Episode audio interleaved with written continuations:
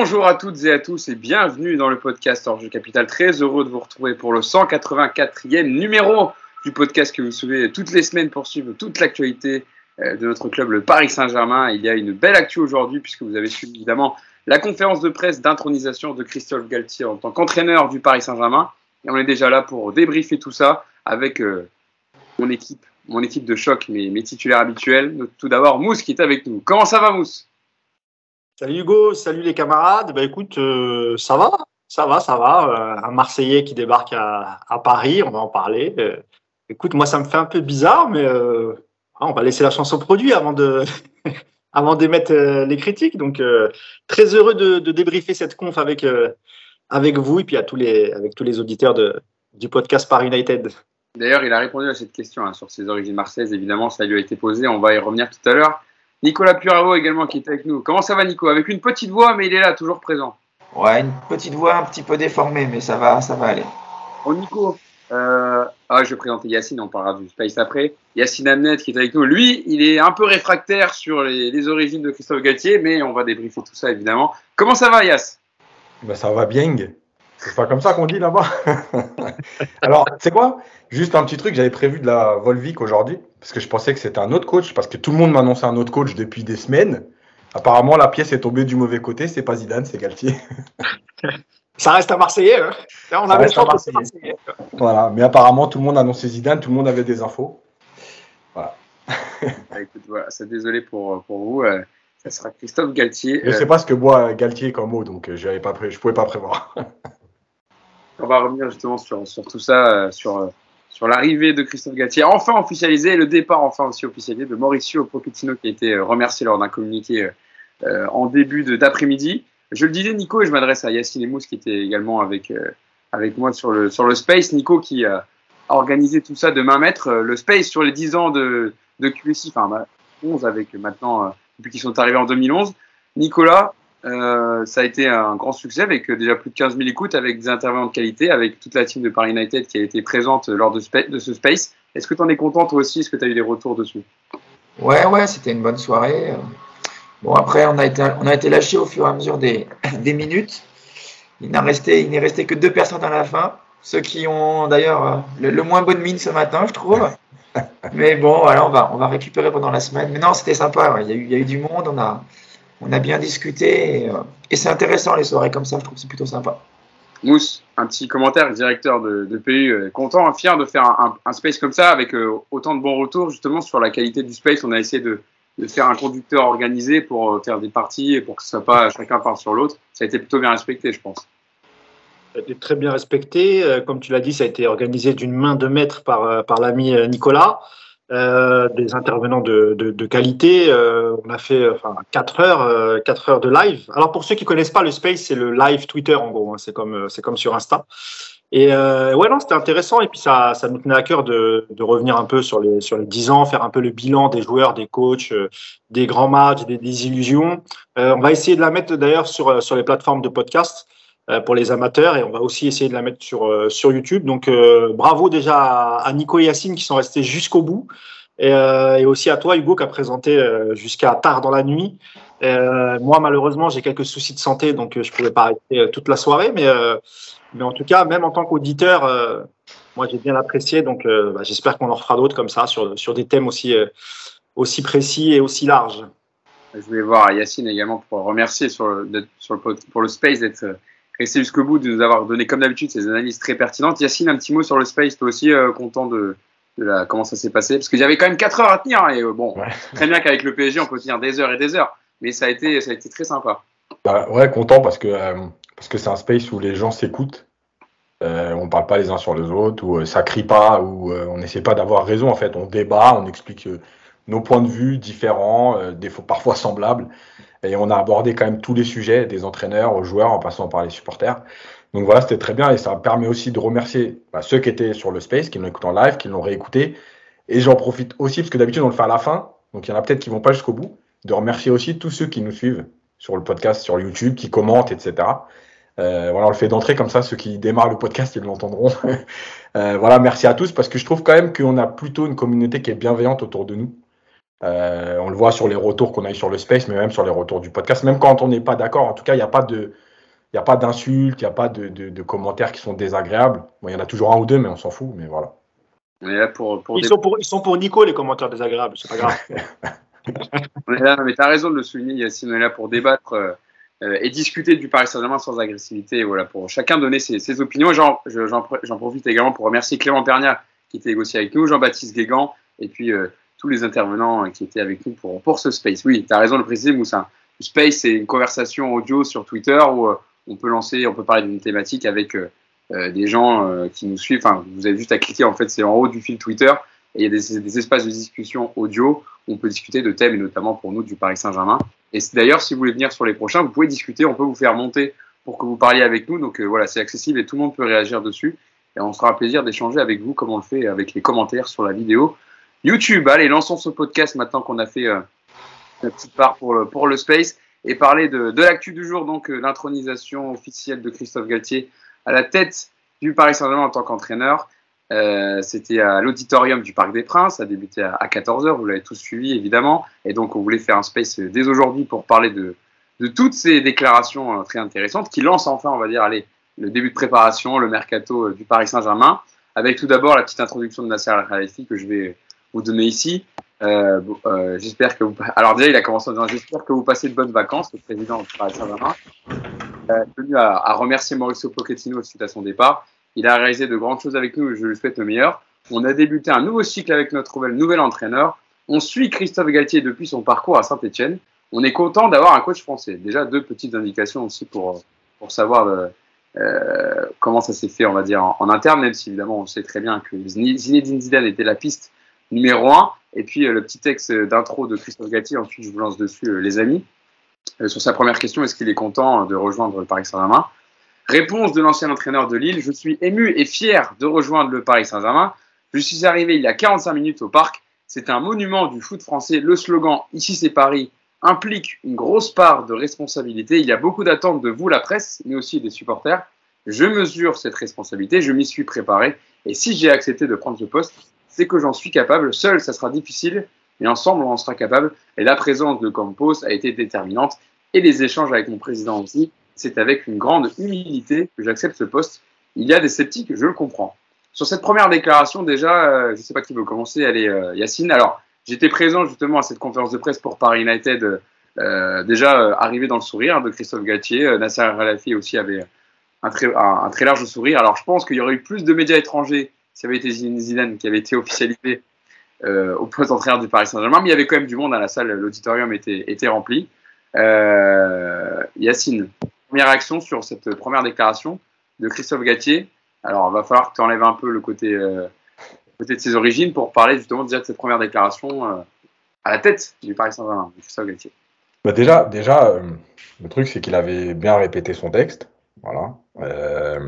il était ému.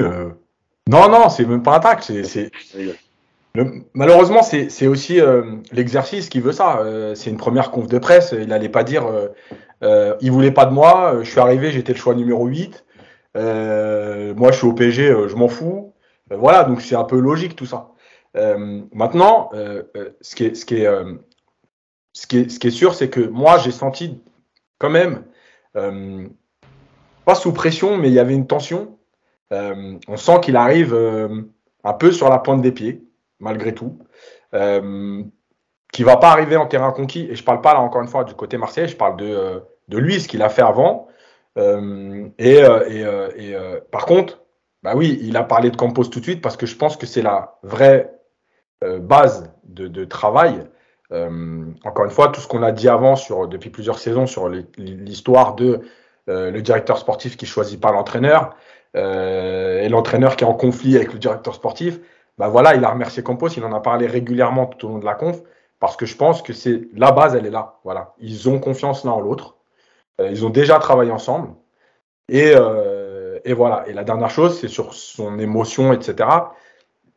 Même si on peut toujours interpréter les choses, je pense qu'elle n'est pas feinte parce que malgré tout, au fond de lui, je ne suis pas persuadé qu'il il rêvait peut-être d'entraîner un club de la dimension du PSG avec ces joueurs-là. Je ne suis pas persuadé qu'au fond de lui, il se disait qu'un jour le PSG le contacterait.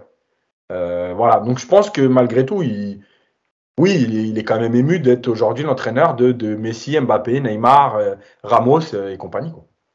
Mousse, c'est vrai que c'est intéressant ce que dit Yacine parce qu'il y a ces mots, il arrive avec une grande humilité, il y a des sceptiques, etc. c'est, on va dire, plutôt rare dans les choix des entraîneurs du Paris Saint-Germain. Alors, même s'il y a eu peut-être quelques, on va dire, euh, sceptique aussi sur Emery ou Tourelle qui avait moins d'expérience, mais qui avait déjà peut-être un bagage, enfin qui avait un bagage européen. Là, Christophe Gatti, il est connu sur la scène nationale, et pas trop euh, à l'étranger. Donc c'est intéressant aussi de voir que ses premiers mots sont de dire je, vais devoir prouver que je mérite ce poste, mais il le dit, j'en suis capable. Bah, c'est un véritable challenge hein, pour, euh, pour Christophe Galtier. Hein.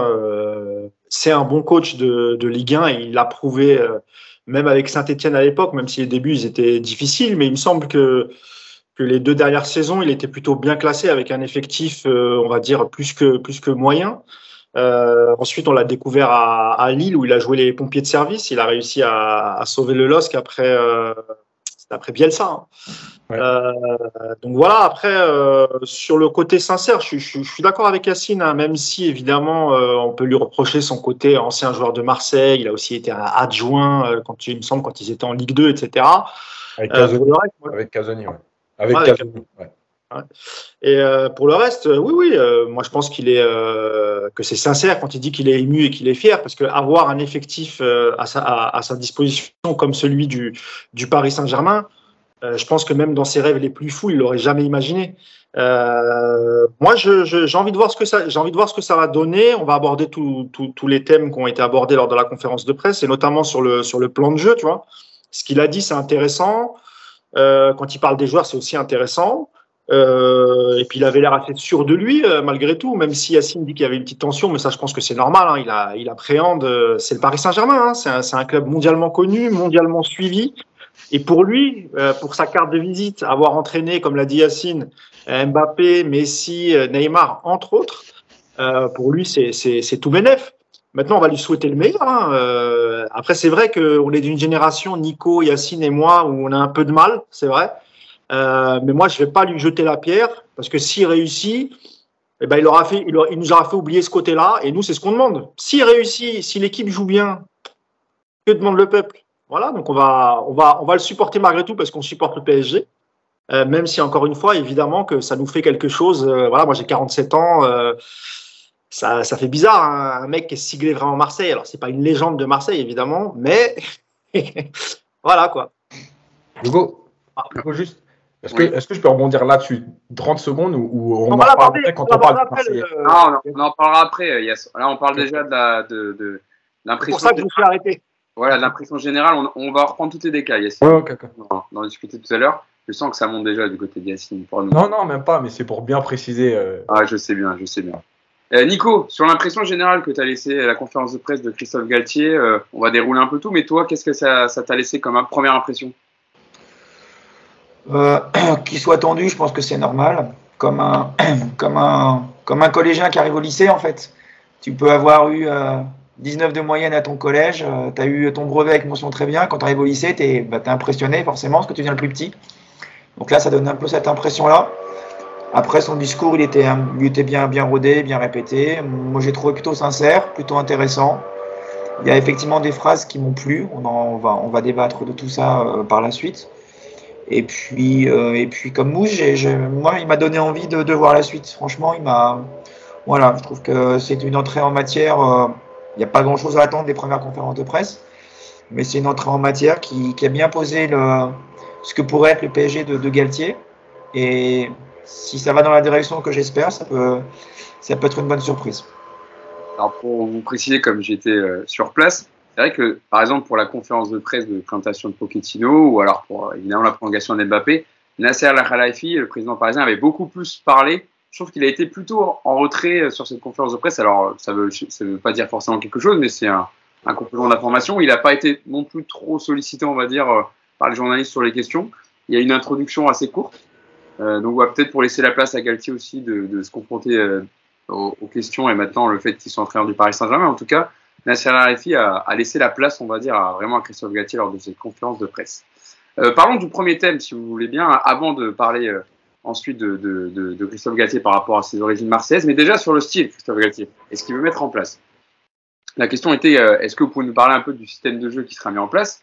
Et Christophe Gatier a répondu je n'ai pas encore rencontré les joueurs parce qu'on rappelle, il va diriger son premier entraînement aujourd'hui à 16h30. Hein, c'est ça, si, si je dis pas de bêtises. Première séance collective avec, avec les joueurs parisiens qui rentrent petit à petit de, de leurs vacances.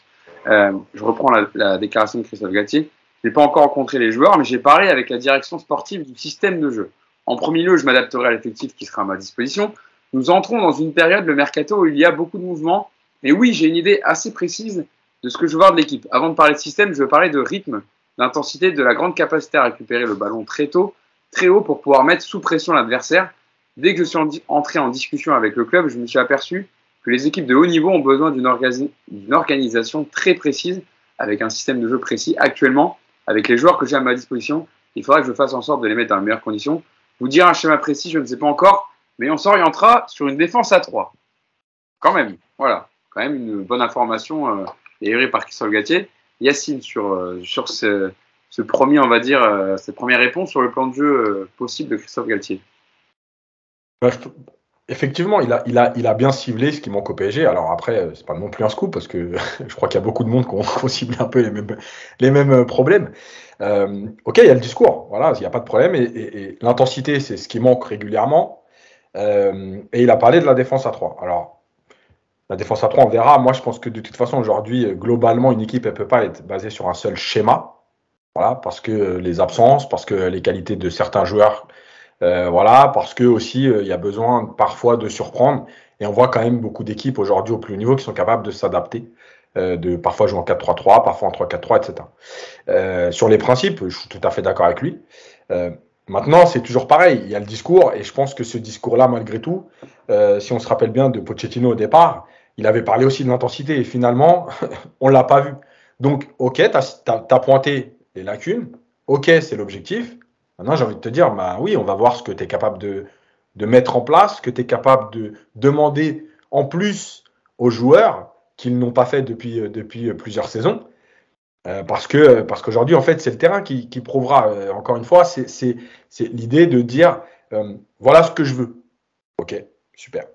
Maintenant, est-ce que les joueurs vont suivre? Voilà, en fait, c'est ça. Et on voit bien dans ses déclarations, un peu quand il parle de ça, qu'il prend des pincettes avec les joueurs. C'est-à-dire que il y a eu un peu le, le euh, je m'adapte aux joueurs. Voilà, donc bah oui, tu t'adaptes aux joueurs. Tu vois, ça veut dire qu'il y a toujours cette ambiguïté avec le PSG parce que, parce que tu as des joueurs qui sont quand même euh, qui ont un statut euh, particulier par rapport à, en tout cas, tout ce qu'a connu Galtier avant.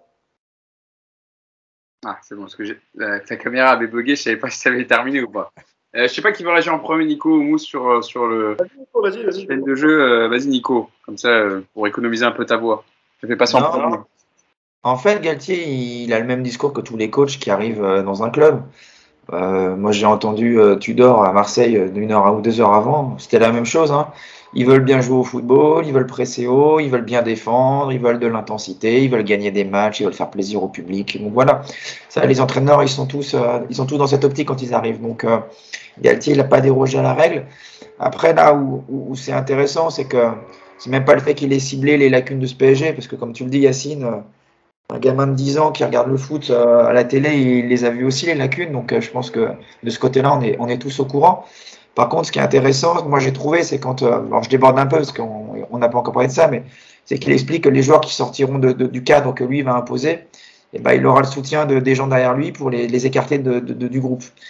Ça, je trouve que c'est intéressant et c'est quelque chose qui n'avait pas du tout été évoqué avec euh, Tourelle, avec Pochettino, avec Emery on a quand même, voilà, on a déjà cette, euh, ce discours de, de d'une reprise en main de, de ce groupe et euh, ça, ça a quand même un petit peu changé par rapport au, au discours qu'on a eu avec les, les, coachs précédents. Ça, je trouve que c'est assez intéressant.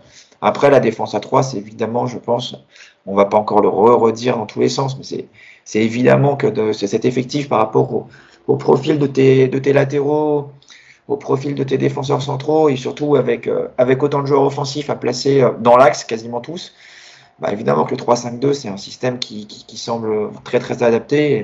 Et, et Galtier, bah, voilà, il va. Au moins, je ne sais pas si c'est un système qu'il adoptera sur la, sur la durée et sur les gros matchs, mais en tout cas, il va le tester, il va travailler.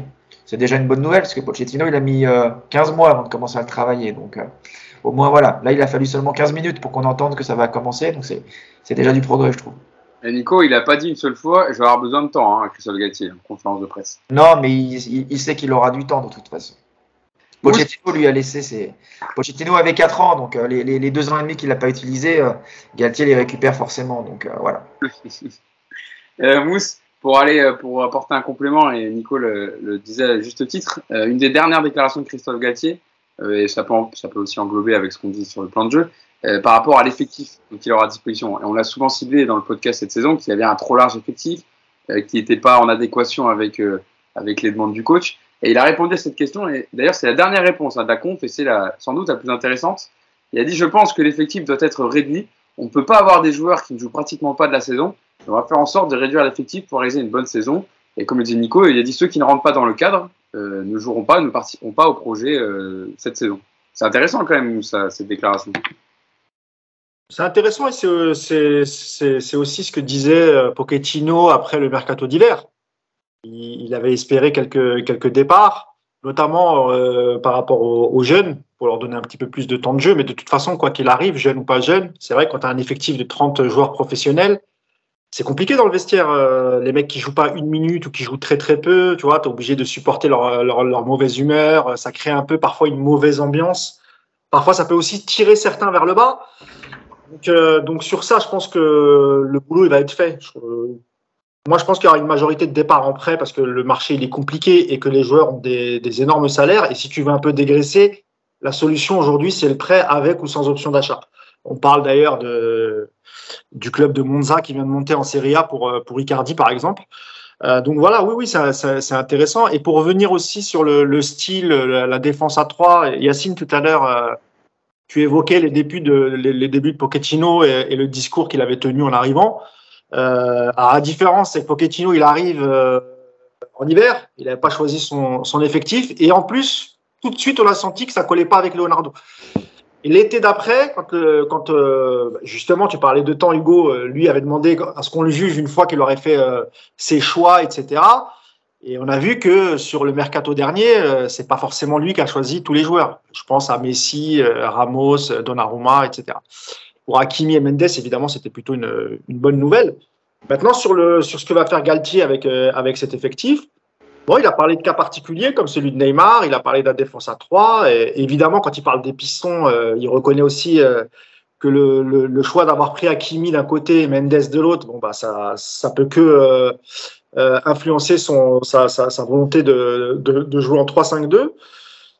Écoute, moi, encore une fois, hein, le, le, le, championnat, il n'a pas commencé. On n'a pas encore vu les matchs amicaux. Il y en a un, euh, le premier, ça va être contre une nationale. Ça va pas nous donner grand-chose. Mais peut-être qu'à partir de la tournée au Japon, peut-être qu'on va peut-être avoir une idée un peu plus précise.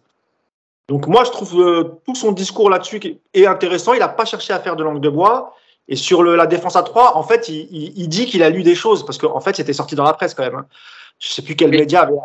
Il a précisé, euh, avant de répondre, il a dit, alors j'ai lu euh, il a dit j'ai pas vu, je vous ai pas regardé, mais il dit j'ai, lu et entendu ce que vous avez dit, etc. sur mon style de jeu. Et ensuite c'est pour ça qu'il a dit. Euh... Ça voilà, voilà. c'était sorti euh, il y a euh, une semaine, je crois, quelque chose comme ça, en même temps que l'histoire du, du loft. D'ailleurs c'est, dommage qu'on lui ait pas posé la question sur le sur le loft. Euh, écoute, c'est une bonne nouvelle. Nous, comme l'a dit Nico, on voulait déjà le voir l'année dernière. On va sans doute le voir cette année. Euh, on annonce Skriniar proche du, du, PSG. Donc, tu vas te retrouver pour l'instant avec euh, quatre défenseurs de très haut niveau. Euh, je pense à Ramos, Marquis, euh, Kimpembe et Skriniar s'il arrive. Donc il y aura un joueur forcément qui va rester sur le, carreau. On va voir ce que ça donne. Pour la déclaration entière hein, sur l'effectif, il doit être réduit. Euh, il avait dit pour que les joueurs soient heureux, l'effectif doit être réduit. On ne peut pas avoir dans le vestiaire pendant toute une saison des joueurs qui ne jouent pas car ils sont malheureux. Et plus vous avez de gens malheureux, moins vous avez de performance. Et ça, ça vient un peu sur ce, que, sur ce que tu dis, Mousse, pardon sur le fait que les joueurs qui jouent pas, ça met un peu une mauvaise ambiance en groupe. Yacine, tu veux rebondir sur ça ou on passe euh... ouais, Rapidement sur le, ouais, nombre de joueurs, c'est pour moi la clé parce que euh, parce qu'en fait, à un moment donné, dans tes, dans tes choix, euh, tu es partagé entre euh, bah, l'idée de, de, de, de, faire tourner ton équipe type, entre guillemets, plus souvent possible, mais aussi de donner du temps de jeu à certains. Et quand tu donnes du temps de jeu à 4 ou 5 joueurs, là, il faut que tu en donnes à 12 ou 13 ou 14 euh, c'est ingérable. Euh, et, regardez bien, même si dans, l'absolu, par exemple, une équipe, un club comme Chelsea a un effectif énorme, mais en vérité, l'effectif de travail c'est pas du tout le même. Il y a très peu d'entraîneurs aujourd'hui qui travaillent avec des effectifs de 30-35 joueurs parce qu'ils savent que c'est pas possible. Déjà, ne travaillent pas bien en qualité, mais surtout, il y, a, trop de joueurs à gérer en dehors de, des 15, 16, 17 qui jouent régulièrement. et on voit bien à Liverpool, euh, Mourinho, euh, dans son temps, l'a fait aussi. Les entraîneurs aiment de moins en moins les effectifs euh, quantitatifs, trop compliqués à gérer. et plus, comme le disait Mousse, la mentalité globale que ça apporte. Voilà. Quand tu as des internationaux qui jouent pas, effectivement, ça pose problème parce qu'ils voient leur, leur, carrière internationale qui va, qui va avoir un frein. Ils sont parfois dégoûtés parce qu'ils se disent tiens, lui, il joue, je pense être meilleur, etc. Ça crée quelque chose de, très spécial. Donc évidemment que là, on est obligé de le rejoindre. Il faut que l'effectif soit, plus restreint. Euh, sur, un, autre sujet, c'est très intéressant d'ailleurs, sur la rotation des gardiens, qui a été aussi une épine du pied dans, le, la gestion de Mauricio Pochettino de son effectif euh, la saison dernière. Il a répondu clairement à la, question qu'on lui a posée, est-ce qu'il y aurait une rotation entre Donnarumma et Keir Navas? Et Christophe Gatti a répondu tout d'abord, j'ai vu la gestion qu'il y a eu sur les deux gardiens, mais je n'ai pas à la commenter. On, comprend sûrement qu'il s'oppose un peu au principe de rotation qu'avait instauré son prédécesseur euh, Mauricio Pochettino. Et il a ensuite précisé Je dois rencontrer mes gardiens, mais j'ai par principe de toujours nommer un numéro 1 et un numéro 2. Le numéro, ce numéro 2 peut passer numéro 1 en fonction des performances des uns et des autres. Je fonctionne toujours comme ça et je trouve qu'il est, en me concernant, plus simple en termes de gestion et aussi plus simple pour eux de savoir quelle est leur position au sein de l'effectif. Euh, Nico, pour vous, est-ce que pour, pour toi, est-ce qu'il répond euh, clairement la question, contrairement à Pochettino qui a patiné euh, longtemps en conférence de presse avant de répondre précisément. Laisse Mousse d'abord parler parce que j'ai la tondeuse en bas là. Ah, sur la hiérarchie des gardiens. Il est, il est, il est, il est plutôt clair, euh, Galtier. Oui, après, il faut, il faut, il faut aussi euh, se mettre à la place de Pochettino. Lui, je pense qu'il ne s'attend pas à ce qu'on lui mette Donnarumma, euh, qui, qui, est tout juste champion d'Europe, alors qu'il vient de faire demi-finale de Ligue des Champions avec euh, avec Kyler Navas, qui lui-même avait fait avant sous une finale de Ligue des Champions. Donc à, la place de Pochettino, franchement, c'était difficile pour lui de, trancher. Donc la meilleure solution qu'il a trouvée, c'est ça. En vérité, euh, n'a pas un coach digne de ce nom euh, qui va mettre en concurrence euh, deux grands gardiens comme Donnarumma et, et, Navas. Donc là, on va miser sur la sur la jeunesse et sur l'avenir de, de Donnarumma.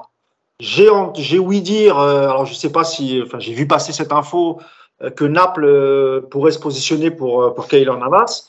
Euh, je sais pas si Yacine, tu me diras, mais je sais pas s'ils sont qualifiés en Ligue des Champions, Naples. non. Non, bon, écoute, parce que pour moi c'était, je pense que c'est un argument qui est, qui est important. Oui, il faut choisir, il faut choisir. Ils ont fini troisième. Oui, oui, oui. C'est la dernière, euh, qui se font devancer par la Juve. J'avais encore voilà. Après, je sais, je sais pas ce que donne cette info, si elle est fiable ou pas, mais ça pourrait être effectivement une, une bonne piste pour, pour Kyler Navas. Mais effectivement, il faut, il, faut, il faut donner la confiance à un gardien. On a, on, a vu ce que ça a donné. Et encore une fois, je vais pas le reprocher à Pochettino parce que sa, place, enfin, sa, sa décision n'était pas évidente. Mais on a, on, on a vu Donnarumma euh, lors du huitième, euh, la pression qu'il avait.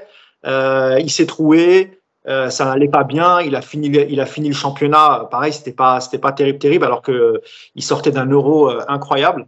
Et même le début de saison avec le PSG, quand il jouait Donnarumma, c'était, c'était bien. Il a pas fait de, grosses erreurs. Euh, mais voilà, dans l'état d'esprit, psychologiquement, tu cogites, etc. Que ce soit l'un ou l'autre. Donc oui, il faut trancher. Il y a pas de suspense. Ce sera, ce sera Donnarumma. Maintenant, c'est soit Kyler Navas l'accepte parce qu'il a un très bon salaire et, et lui avait dit qu'il se sentait bien à Paris je pense que s'il accepte pas, je m'en fais pas pour lui, que ce soit à Naples ou dans un autre club. Je pense que c'est une très belle opportunité, donc il, il partira. Et puis à ce moment-là, il faudra. Alors soit tu gardes Sergio Rico en, en doublure. On a vu que Sébastien Letellier avait euh, avait prolongé, mais je pense que c'est plus pour la liste. Alex, Alex, Alex, Alexandre Letellier. J'ai dit quoi? Sébastien. Ah pas rien. c'est pas un chanteur, ça, Sébastien Letellier? c'est juste que le, le, quatrième gardien, enfin le troisième gardien, non, le troisième gardien du PSG, c'est Alexandre Letellier. Alexandre Letellier, pardon. Vous m'avez compris. Euh, donc voilà, non, non, mais oui, il faut, il faut choisir et, euh, et je pense qu'il n'y aura pas de suspense, ce sera, ce sera Donnarumma. Et, et je pense que si Donnarumma est, euh, est conforté dans cette place de, de titulaire, je pense qu'on verra un autre visage cette saison. Nico, est-ce que tu peux répondre ou il y a toujours la tondeuse? Non, c'est bon, je vais lancer des cailloux, il est parti. Euh, Non, bah, je suis, je suis d'accord avec Mousse, ce sera Donnarumma le 1, ce qui est assez logique. Euh, ça s'est s'est pas si mal passé que ça la cohabitation hein, franchement la saison dernière. Moi je pensais que ça ça pouvait vraiment partir dans tous les sens et j'ai trouvé que les gardiens ont été plutôt euh, plutôt bons. Leur saison elle est franchement plutôt plutôt bonne aussi à tous les deux quand on regarde.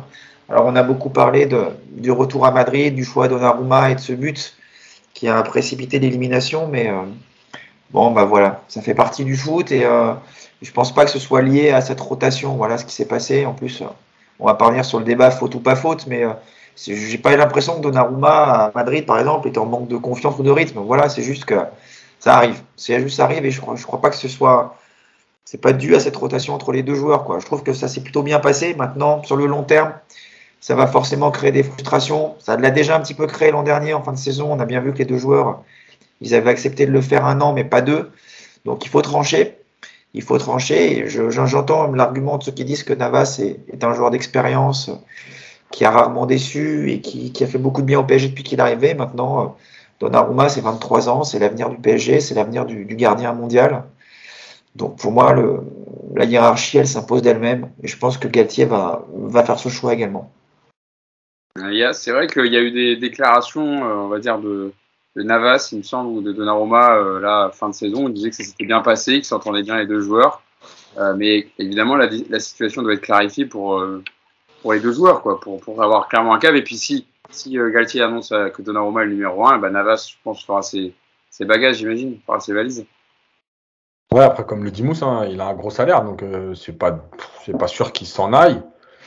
Moi, j'avoue, je, je, la déclaration de Galtier, j'ai je l'interprète un peu bizarrement parce que dit il y a un numéro 1, un numéro 2, mais en fonction des prestations, le numéro 2 peut devenir un numéro 1.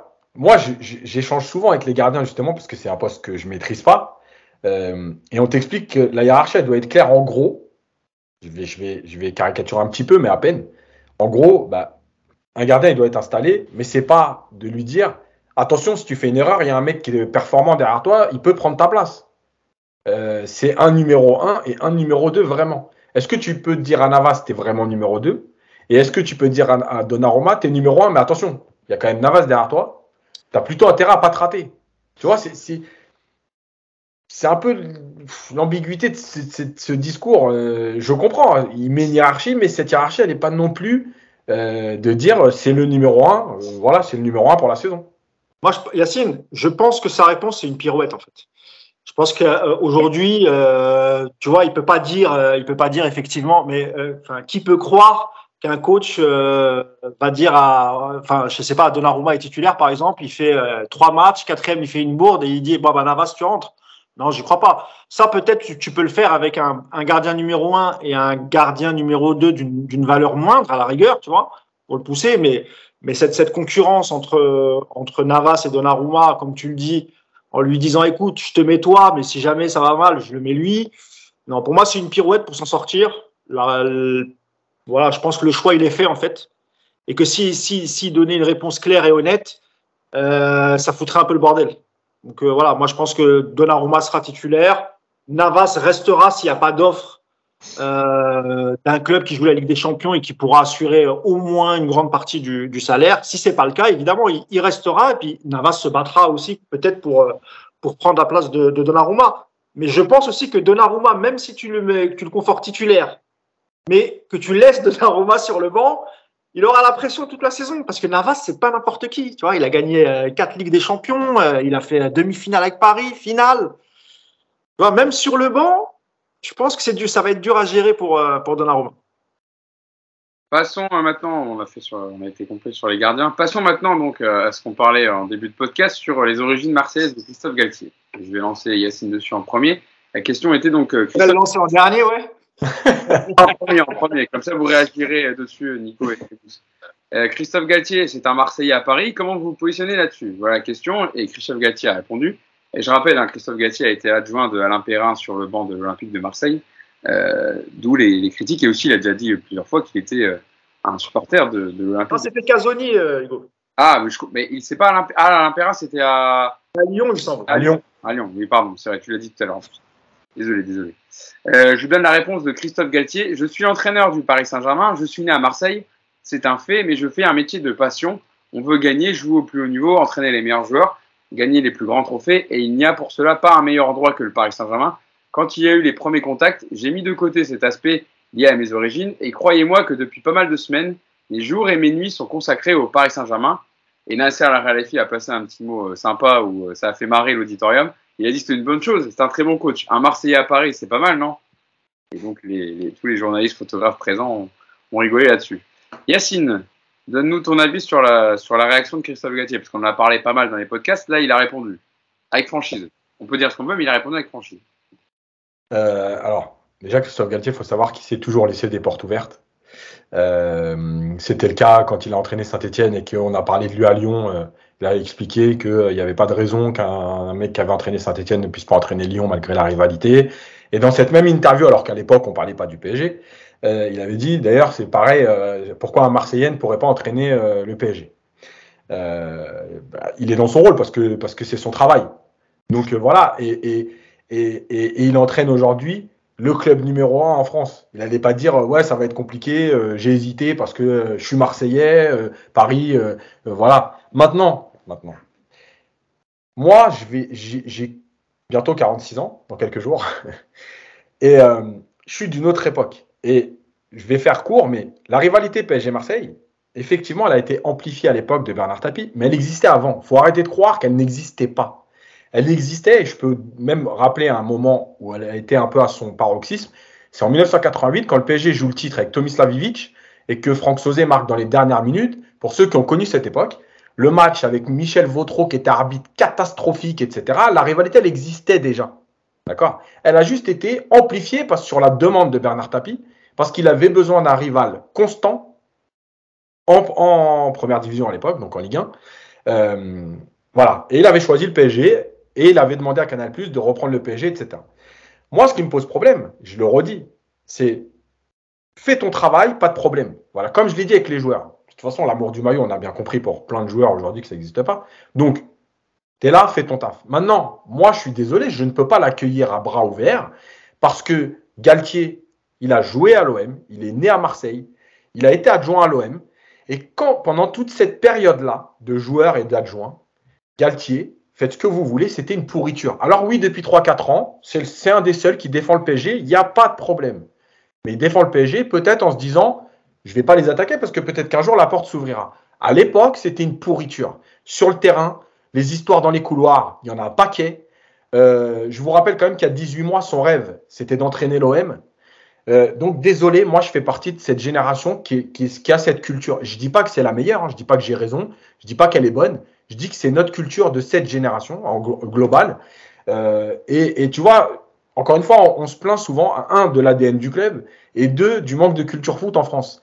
Mais allez demander à un supporter de Boca Junior s'il accepterait que Marcelo Gallardo, formé à River, entraîneur de River, arrive sur le banc de Boca et l'accueillir à, bras ouverts avec des banderoles et des chants et bienvenue. Mais je vous le dis que ça n'existerait pas. Et vous pouvez prendre des exemples comme ça partout. Steven Gerrard sur le banc de Manchester United, pas persuadé que tout le monde l'accueille à bras ouverts. Voilà, c'est une culture. Je ne dis pas que c'est la meilleure, c'est pour ça que j'ai du mal. Maintenant, pour terminer, comme plein de gens me l'ont fait remarquer, je vais, moi je lui dis pas bienvenue. Voilà, je lui dis juste fais ton travail, on verra. Tu ramènes des résultats, tant mieux, parce que moi je supporte le PSG. Voilà. Mais à aucun moment vous me verrez euh, accrocher une banderole Gallardo, euh, bah, Galtier euh, au parc ou chanter euh, Galtier au parc. Voilà, c'est tout. C'est mon point de vue. Voilà, c'est comme ça que je le vis. C'est tout. Tu as raison, de, as raison de donner ton point de vue, euh, ton point de vue Yacine, et le podcast euh, sert En tout cas, tu as bien clarifié la position. Nico, toi, comment tu te positionnes par rapport à, à, à ça, avec Christophe Gatier, ses origines, euh, son passé d'ancien joueur et d'ancien adjoint à l'OM bah, Moi, je ne suis pas un ancien holy cool comme Yacine, donc euh, je, je, je, je, le prends beaucoup mieux. Euh, J'aime pas l'OM, hein, je suis comme vous, hein, je, suis, je suis abonné, enfin, j'ai été abonné au PSG. Comment? Je disais, t'es pire que nous à ce niveau-là. Ouais, peut-être, peut-être. Mais, euh, mais moi, Galtier, je, je suis, je l'identifie pas autant que, que, Yacine comme un Marseillais, bizarrement, parce que déjà, il a, il a joué combien de matchs pour l'OM Il a joué une centaine de matchs à tout casser, je crois. Il a dû faire trois saisons là-bas. Ouais, ça va quand même. ouais, enfin, tu vois, trois, trois saisons. Trois saisons quand il avait 20 ans. Donc, si tu veux, bon, c'était il, y a 30, il y a 30 ans. Le gars, il a jamais vraiment été, enfin, il a jamais entraîné là-bas. Bon, moi, je trouve qu'effectivement, euh, aujourd'hui, c'est un entraîneur qui. Peut-être qu'il a, il aimait, enfin, c'est même sûr, il ne devait pas aimer le PSG quand il était jeune, mais euh, aujourd'hui, c'est un mec qui a 54 ans, qui est un entraîneur, qui fait sa carrière, qui, comme tu l'as dit, Yacine, parle très bien du PSG depuis plusieurs saisons. Alors, euh, est-ce que c'était déjà intéressé? Je, Moi, je crois pas, franchement. Je pense que c'est juste un mec euh, qui, qui, qui, était relativement objectif dans tout ce qu'il disait. Euh, J'ai notamment un souvenir d'une fois où ils ont, je crois que c'était avec Lille, où ils, ils, ont, ils ont battu le PSG. Il expliquait que bah voilà, ils avaient affronté un PSG ultra, ultra diminué. Enfin, tu vois, le, gars, il a jamais craché sur Paris depuis que les Qataris sont arrivés. Rien que pour ça, moi déjà, je trouve que c'est un bon point pour lui. Et puis je t'ai dit, j'ai pas je l'identifie pas comme un Marseillais, euh, enfin le, gars qui arrive avec le maillot de l'OM sous le costume, euh, qui va te lancer un aux armes en conférence de presse. Ouais, on n'est pas là, quoi. Demain, tu me dis qu'il y a Payet ou Mandanda qui débarque au PSG, ouais, ça me fait chier. vraiment. Et là, c'est même pas dire je lui souhaite pas bienvenue. Là, pour le coup, c'est je l'insulte avant même qu'il ait signé. là, Galtier, aujourd'hui, moi, je, te dis, je le vois pas. Je trouve que pour le coup, un mec comme Zidane, je trouve qu'il a vachement plus euh, l'étiquette au Marseille, toi, pour le coup. Galtier, bon, moi je, le ressens, je ressens moi en tout cas, et, euh, et j'ai pas de, voilà, j'ai pas de, de, sentiment anti-marseillais à son, à son égard. Je réserve ça pour d'autres, euh, d'autres combats de cette saison. Ah, pour, pour, recontextualiser, tu as raison, c'est peut-être aussi parce que le fait que les supporters marseillais le vénèrent pas non plus euh, de partout. Non, mais même, je te dis, il a jamais. Enfin, un mec comme Zidane, il est vénéré parce que parce que il, voilà, il est né là-bas et que c'est l'emblème de la ville, même s'il a aucun lien avec l'OM euh, en termes de carrière. Galtier effectivement a plus de, de, de rapports. Euh, voilà, il a, il a joué, il a été adjoint là-bas, mais je trouve qu'il est vachement moins estampillé OM et euh, je sais pas, il y a ça me gêne, enfin, ça, me gêne moins. Je comprends Yacine, hein, mais encore une fois, Yacine, c'est la vieille école. Il a, il a été caillassé le camp des loges, donc on connaît Yacine. Donc, tout ce que je te demande, Yacine, c'est va pas caillasser la bagnole de Galtier avant, avant novembre-décembre. Ah, on fait plus ça, on fait plus. D'accord. Bon, euh, pour recontextualiser, donc, ouais, tu disais Christophe Galtier est né à Marseille. Il a été formé à l'Olympique de Marseille.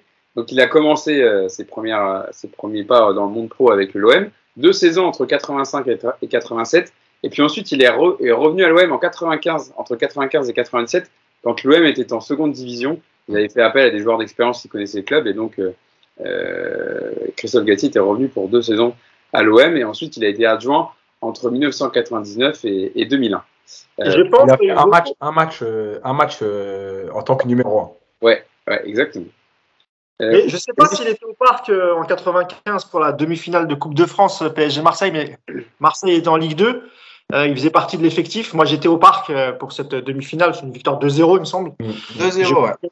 Ouais, je crois qu'il y avait à l'époque Cascarino, euh, c'était l'attaquant de pointe de, de, Marseille.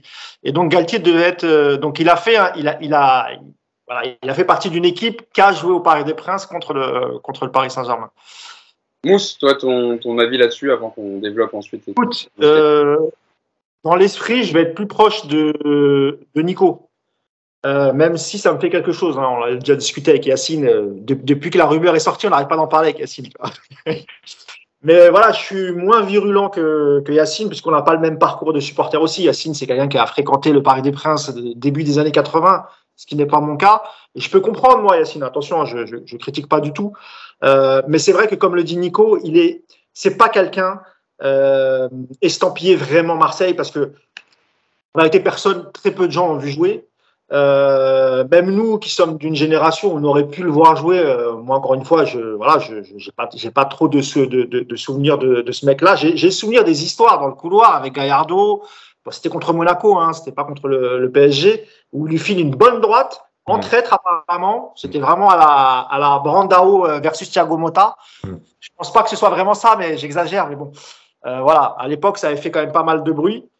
Euh, donc voilà, après pour le reste, je suis comme Nico, c'est-à-dire que j'ai apprécié sa conférence de presse, j'ai apprécié le discours qu'il a tenu.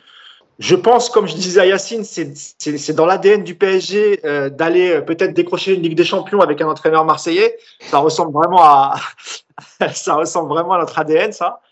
Et puis, euh, écoute, s'il arrive à remettre le club euh, dans le droit chemin, s'il arrive à, à, à, bouger les joueurs, s'il arrive à tirer le meilleur d'eux, c'est-à-dire qu'on les voit cavaler, si tu vois là, on, on en reparlera peut-être à l'heure, mais c'est un exemple. Mais Neymar qui revient une semaine avant la fin de ses vacances, c'est quand même euh, incroyable, tu vois. Euh, on en reparlera, donc je, m'arrête là. Non, non, euh, c'est parce que Christophe Galtier a précisé qu'il devait bien reprendre aujourd'hui Neymar en conférence de presse. Ah, ouais, c'est vrai, c'est vrai. Tu as raison, tu as raison. C'est, alors c'était peut-être pour les autres Sud-Américains et Kim Pembe et comment il s'appelle et Mbappé. qui reviennent. mais a priori, Mbappé, il va peut-être revenir avant parce qu'il est déjà sur Paris. Donc, on a, on a vu. Donc moi, voilà, moi, je, je, en tout cas, j'ai apprécié, j'ai apprécié son discours en conférence de presse. Ça laisse présager de bonnes choses. En tout cas en Ligue 1, parce que c'est ce qu'on a beaucoup reproché aussi aux, aux, joueurs la saison passée de de, de, de, de pas de pas valoriser cette Ligue 1 et de prendre les matchs un peu par-dessus la jambe. Je pense qu'avec avec Galtier, ça va pas être ça. Je pense que vraiment, on, on, peut voir du, du beau football, peut-être même spectaculaire. On peut peut-être même revenir à la période 2013-2015 où, on roulait sur la Ligue 1 et, et on s'éclatait à voir le PSG jouer, que ce soit à l'extérieur ou à domicile. Donc moi, je vais pas le. Évidemment, il y a, y a, un côté euh, de moi qui ça fait chier, qu'il soit de Marseille, etc. Mais c'est Galtier, quoi. Voilà, c'est pas comme l'a dit, tu vois, c'est pas Courbis, c'est pas. Euh, c'est pas Nico. Ah, qui ça? Dimeco. C'est pas José voilà. non plus, hein. Et voilà, c'est pas José Anigo. Donc, je pense qu'on l'accepte. Et après, il y a aussi, j'arrête là sur cette question, il y a aussi une question générationnelle. Et on en parlait avec Yacine et je pense que Nicolas sera d'accord. Euh, tu vois, je vois qu'Yacine, parfois, il tweet sur ça et tu as des mecs qui lui rentrent dedans. Et puis, quand tu vois le profil des gars, euh, voilà, ils ont 20, 25 ans. Euh, pour eux, Galtier, c'est l'entraîneur de Saint-Etienne et de, et, de, et de Lille, tu vois. Ça n'a jamais été un joueur. Donc, euh, donc voilà, c'est un choc des générations. Mais euh, je pense qu'avec les résultats et surtout s'il nous redonne du plaisir, ah, je pense qu'on sera tous derrière lui, il n'y aura pas de problème. Nico ah, Yacine, il aime bien tweeter pour créer des problèmes, j'avais remarqué déjà. ah bah, ah bah c'est l'hôpital qui pas qui ça. C'est vrai que c'est vrai que c'est vrai que c'est pas ton joueur, toi, Nico. Franchement, après, après, il se fait insulter, puis il disparaît deux jours, il dit oh, je comprends pas, mais il provoque tout le temps aussi. Il est pénible ce Yacine. Euh, juste une parenthèse sur justement sur ce côté, alors côté marseillais, puis aussi côté euh, expérience ou inexpérience en l'occurrence de Galtier. Moi, il y a un truc qui m'a qui m'a fait bien, bien rigoler dans cette conférence de presse, c'est que ça fait trois semaines que depuis qu'on parle vraiment de Galtier que c'est chaud, que tous les journalistes en plateau lui en mettent plein la gueule en expliquant qu'il n'a absolument pas le, CV pour entraîner le PSG. Et là, en conférence de presse, ça a été que des, que des petites questions mielleuses euh, à base de Salut Christophe, tu vas bien Mon ami, je te tutoie parce qu'on se connaît. Enfin, voilà, ça m'a déjà bien fait rigoler, mais tu sens quand même qu'il va être attendu au tournant et qu'il aura de la pression par rapport à ça en tout cas. Mais voilà, voilà, c'est une petite parenthèse. J'ai, encore trouvé certains, je ne veux pas donner de nom, mais vous, vous les retrouver facilement. On a encore il certains. il n'y en a qu'un seul qui a tutoyé, donc on sait qui c'est. ok, bon bah, bon, bah, je suis grillé. Mais voilà, je vous invite à, lire, à, voir ce qu'ils, écrivent et ce qu'ils, disent sur lui depuis trois semaines. Et aujourd'hui, Galtier, c'était devenu, euh, c'était devenu Zidane, Ancelotti réunis. C'était, c'est magnifique. Magnifique, encore une fois. Juste, Hugo, pour finir là-dessus, juste sur la, la, transmission, l'histoire de la transmission, parce que moi, j'aime ça aussi. Euh, tu vois, c'est aussi une culture. C'est-à-dire que je comprends aujourd'hui que les jeunes euh, se foutent de Marseille. En gros, Marseille, ils sont plus dans la même cour, il n'y a pas de rivalité, etc. Sauf que, tu vois, par exemple, euh, encore une fois, on, va prendre l'Angleterre, parce que si on va prendre des pays à forte culture footballistique, euh, la rivalité Manchester-Leeds, Leeds, ils ont disparu du championnat anglais pour rétrogradation administrative pendant six ans. La rivalité n'a jamais disparu. Tu vois? Et Leeds aujourd'hui, c'est rien pour Manchester, mais la rivalité, elle existe toujours. Voilà. Moi, je trouve qu'il y a des choses comme ça. C'est aussi ce qui a fait le piment du foot. Euh, ces rivalités euh, nationales. Aujourd'hui, euh, malgré tout, même si euh, des fois c'est saoulant, on est aussi content d'avoir des rivaux en Europe. Le, le Barça, quand c'est la guerre avec le Barça, on aime ça aussi parce que c'est ce qui fait le piment du foot. Donc voilà, c'est aussi là-dessus que, tu vois, c'est. Je suis en décalage et des fois ça me dérange. Mais voilà. Par contre, il y, a, y y, un exemple un peu similaire, voire même peut-être même pire, c'est en Italie, quand Sarri passe de, de Naples à la, à, la Juve. Ça, c'était quand même un truc qu'on n'aurait jamais pensé que Sarri, c'est-à-dire quand il venait à Naples, dans le car, il rentre dans le stade de la Juve, il fait des doigts d'honneur aux supporters de, aux, supporters de la Juventus. Et il se retrouve ensuite à, à diriger le, le, club de la Juve, alors que, alors même si c'est pas un vrai Napolitain de, de naissance, il me semble, mais il, a, il est resté des années au club de Naples il avait un vrai attachement avec les supporters, euh, les tifosi euh, napolitains. Donc voilà, et, en première ligue, on peut aussi parler de certains joueurs très identifiés, puisque tu parlais de la rivalité entre Leeds et Manchester, il y a aussi une rivalité entre Everton et, Manchester United, il me semble. Et, euh, Liverpool. c'est Everton et Liverpool. Ah, il n'y a, y a, y a, pas un truc avec Manchester aussi? Euh, Non, Ah, Manchester. Manchester-Liverpool. Ouais, Manchester et Liverpool. Ah, Moi, je pensais qu'il y avait, un, il y avait un, un, antagonisme aussi entre Everton, puisque ça reste des clubs du nord de l'Angleterre, entre Everton et, et Manchester United, c'est pour ça. Les deux Et je pensais à l'attaquant. euh. Les deux plus forts, c'est United, Liverpool et United Leeds. ouais, Everton, Après, Liverpool, c'est quand même pas mal. Hein. oui, c'est après, Liverpool, c'est pas Manchester, tu as Les raison. deux Hugo. stades ne sont pas beaucoup éloignés. Ouais, ouais. Merseyside qui passe et qui euh, Après, tu as aussi à Londres, tu as aussi Tottenham Arsenal. Euh, tu as, Ouais. quand même pas mal de. Ouais, ça, ça, ça ouais, c'est pas mal. Mais c'est toi, ce que tu dis, Yacine, sur euh, l'exemple d'un Steven Gerrard, effectivement, on verrait pas un Steven Gerrard débarquer à Manchester. Mais c'est aussi parce que voilà, il est estampillé Liverpool, joueur, il a fait toute sa carrière là-bas, il y est né. Enfin, lui, pour le coup, il est marqué, euh, il est marqué Ouais, au feu rouge, tu vois. Un mec. Un mec qui est né à Manchester, euh, qui, a, qui a fait une, une formation là-bas, qui a joué une cinquantaine de matchs, qui se barre, et puis qui va euh, 30 ans plus tard entraîner, euh, entraîner Liverpool, je pense que ça n'a pas un impact non plus. Enfin, il y aura peut-être aussi comme. euh, il, y a, il y a sûrement des, des Yacine anglais, j'imagine, qui, qui sont. qui- qui- des, des, euh, des, des Dan, Dan Yacine, tu vois, je sais pas comment on pourrait trouver, mais il y en aura forcément. Mais même si ça peut. me faire- Moi aussi, ça me fait un peu chier quelque part, toi, mais. Mais voilà, ce que je veux dire, c'est que c'est, il n'y a, il y a pas encore une fois ce côté. euh, c'est pas comme si Payet, voilà, encore une fois, si Payet devient entraîneur et que dans 10 ans il devient entraîneur du PSG, ouais, évidemment, là, on va, on va tous sauter au plafond, tu vois. Ju- Juste pour finir là-dessus, euh, Ouais. euh, deux Ah ouais. secondes, ouais.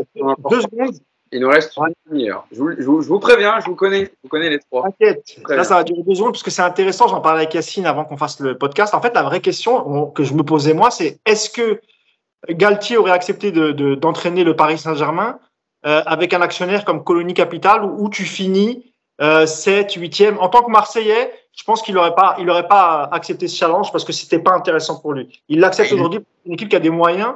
Et c'est très bien, il a, tout à fait raison, c'est tout à fait euh, normal, hein. c'est pas une critique. Mais je pense qu'en 2010, s'il avait eu le même statut Galtier, c'est-à-dire qu'il avait été champion avec Lille, il avait fait des bons résultats, et que Paris euh, aurait tenté de le faire, je pense que là, pour le coup, son, passé de Marseille aurait ressurgi, il aurait dit non, bah, finalement, ça m'intéresse pas, je vais pas me griller auprès de l'OM pour entraîner un Paris, un Paris Saint-Germain qui est très moyen. Voilà. Euh, à la suite justement de la question dont on parle depuis tout à l'heure sur ses, origines marseillaises avec Christophe Galtier, il y a ensuite, il y a ensuite une question pour Nasser Al-Khelaifi, une pratiquement une des seules pour euh, le président parisien. Il y en a une autre aussi, euh, une réponse intéressante de Nasser Al-Khelaifi sur les ambitions du PSG euh, pour la saison qui arrive. Et donc la question était sur Zidane évidemment. Il y a une question toujours évidemment sur euh, Zizou. Il y avait pas mal de rumeurs sur une arrivée possible de Zidane. Est-ce que vous pouvez nous expliquer à quand remontent les premiers contacts avec Christophe Galtier et nous confirmer que c'était bien votre premier choix? Et là, le président parisien a répondu Je rigole car le coach est à côté de moi et vous me parlez encore de Zizou. Mais comme je l'ai dit lors de ma dernière interview, euh, c'était pour le Parisien, nous n'avons jamais parlé avec Zidane. Je l'adore et j'ai du respect pour lui, mais on n'a jamais parlé avec lui. Christophe Gatier était l'option numéro un pour nous depuis que nous avons pensé à changer d'entraîneur. Il est là, nous sommes fiers et contents et j'espère que c'est la dernière fois que l'on m'interrogera sur le sujet. Bon. Et, Et- Hugo, en oui. fait, il joue sur les mots. Parce que c'est pas lui, évidemment, c'est pas lui qui a, négocié avec, euh, avec Zidane. Tout s'est fait à Doha. Donc lui, en fait, il joue sur les mots, il parle de sa personne. Et quand il dit nous, il, parle même du Paris Saint-Germain parce que il y a des gens à Doha, euh, que ce soit les proches de l'émir ou l'émir lui-même, voilà, ça, ça, tout le monde le sait en fait. Donc là, c'est juste une manière de, de voilà, c'est de la rhétorique. Il joue sur les mots. Non, moi, nous, le Paris Saint-Germain, officiellement, on n'a pas discuté avec lui parce que tout s'est fait à Doha en fait. Donc oui, évidemment que lui, il n'a pas peut-être participé aux négociations. Et encore, euh, j'y crois moyen. Mais voilà, ça c'est, c'est, c'est, euh, il est obligé, de- il était obligé de sortir une réponse. Après, je trouve que la question a été malvenue en en présence de Galtier. Où je trouvais que c'était pas très, euh, très sympa d'avoir posé la question. Après, c'est c'est le taf des journalistes de poser ce genre de questions. Il ne peut pas y avoir que des questions. Oui, oui, oui, bien sûr. Mais euh, en présence de Galtier, qu'il la pose sans Galtier, ça me dérange pas, évidemment. Ouais, Parce mais que, ouais, c'est pas méchant, évidemment. Ah, je sais, je sais, mais quand est-ce que tu l'as, Nasser Al-Khelaifi, tout seul, euh, à part en interview, mais il n'en donne pas non plus 50, donc c'est Eh ben, deux fois par an au début de l'année, au début de la saison et à la fin de la saison. ouais, c'est pas souvent, quoi. Euh, je sais pas Mais, si. mais, euh, néanmoins, il a bien répondu, la Serbe. Il a, voilà, c'est, Oui, c'est bien répondu de sa part. Oui, c'est faire. Euh, on peut passer à Neymar, euh, Yacine et Nico, vous voulez rajouter un petit mot par rapport à ça Ina- inintéressant. Voilà, bon, c'était voilà, juste pour le dire quand même, parce que c'était dans la compte. Et euh, on par- parlons d'un sujet intéressant pour le coup, parce qu'il y a pas mal de rumeurs de, de départ euh, concernant, euh, concernant l'ami Neymar. Et donc, il a été posé la question à Christophe Galtier. Euh, Est-ce que vous vous projetez avec Neymar? Et si oui, comment comptez-vous l'utiliser? Parce que apparemment, le Paris Saint-Germain ne serait pas désintéressé pour vendre le Brésilien dès cet été, même si ça paraît compliqué. Et donc le nouvel entraîneur du Paris Saint-Germain a répondu Neymar est un joueur de classe mondiale, il fait partie des meilleurs joueurs du monde. Quel entraîneur ne souhaiterait pas avoir Neymar dans son effectif?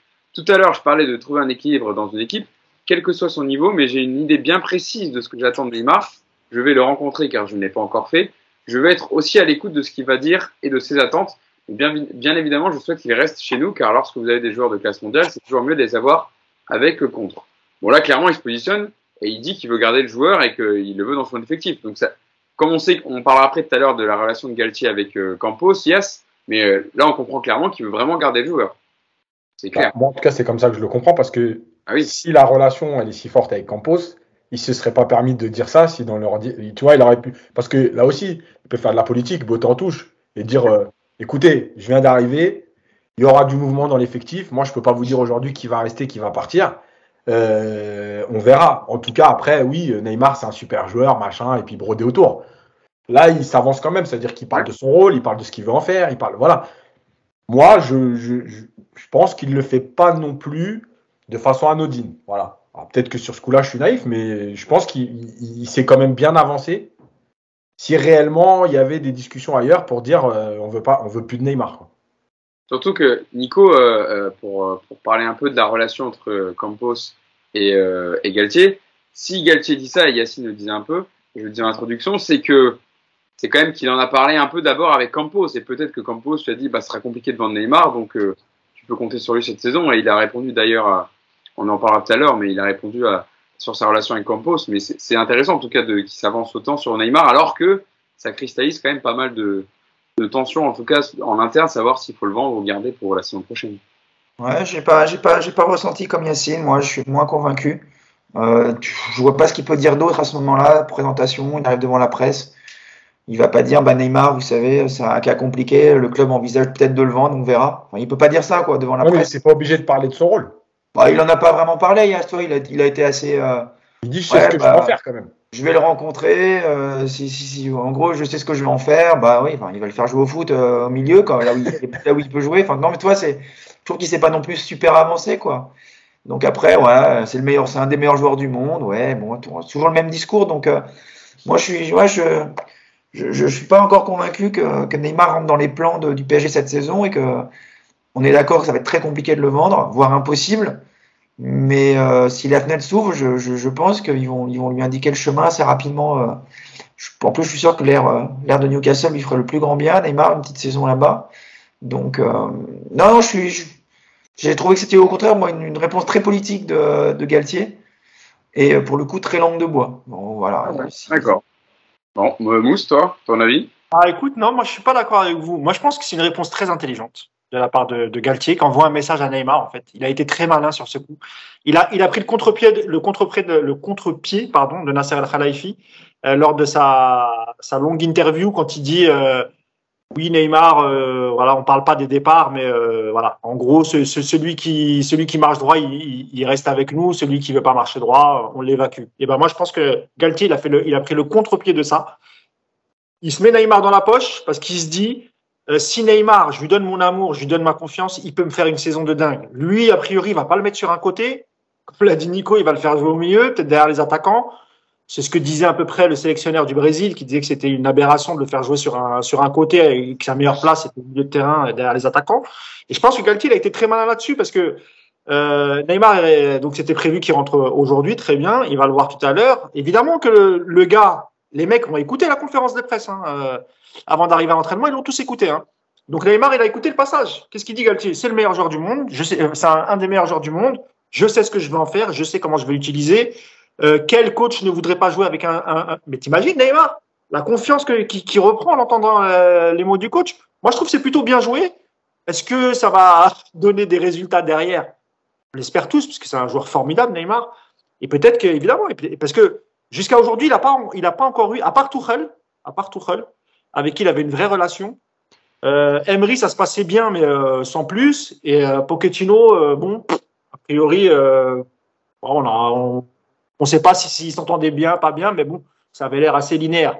Il n'y a qu'avec Tourelle qu'il a eu une vraie relation. Donc je pense que Christophe Galtier a été très très malin parce qu'il sait qu'un Neymar en forme, euh, qui va suivre ses instructions, qui va bien travailler en entraînement et qui va reproduire ses trucs en match, voilà, c'est un joueur qui peut t'emmener très très loin. Donc, voilà. Ah, ça fait Marie Yacine, j'ai dû dire une connerie. Non, parce que tu as un peu dit tout ce que tout ce que fait pas Neymar depuis qu'il est là, mais. Mais oui, mais, Mais oui, mais- c'est pour ça que je disais qu'il est malin, euh, Galtier, Voilà, mais- et que il a, tu vois, il a, il a fait le contraire de, de, de. Et s'il peut le, le remettre en confiance, Mhm. why not? Pourquoi pas?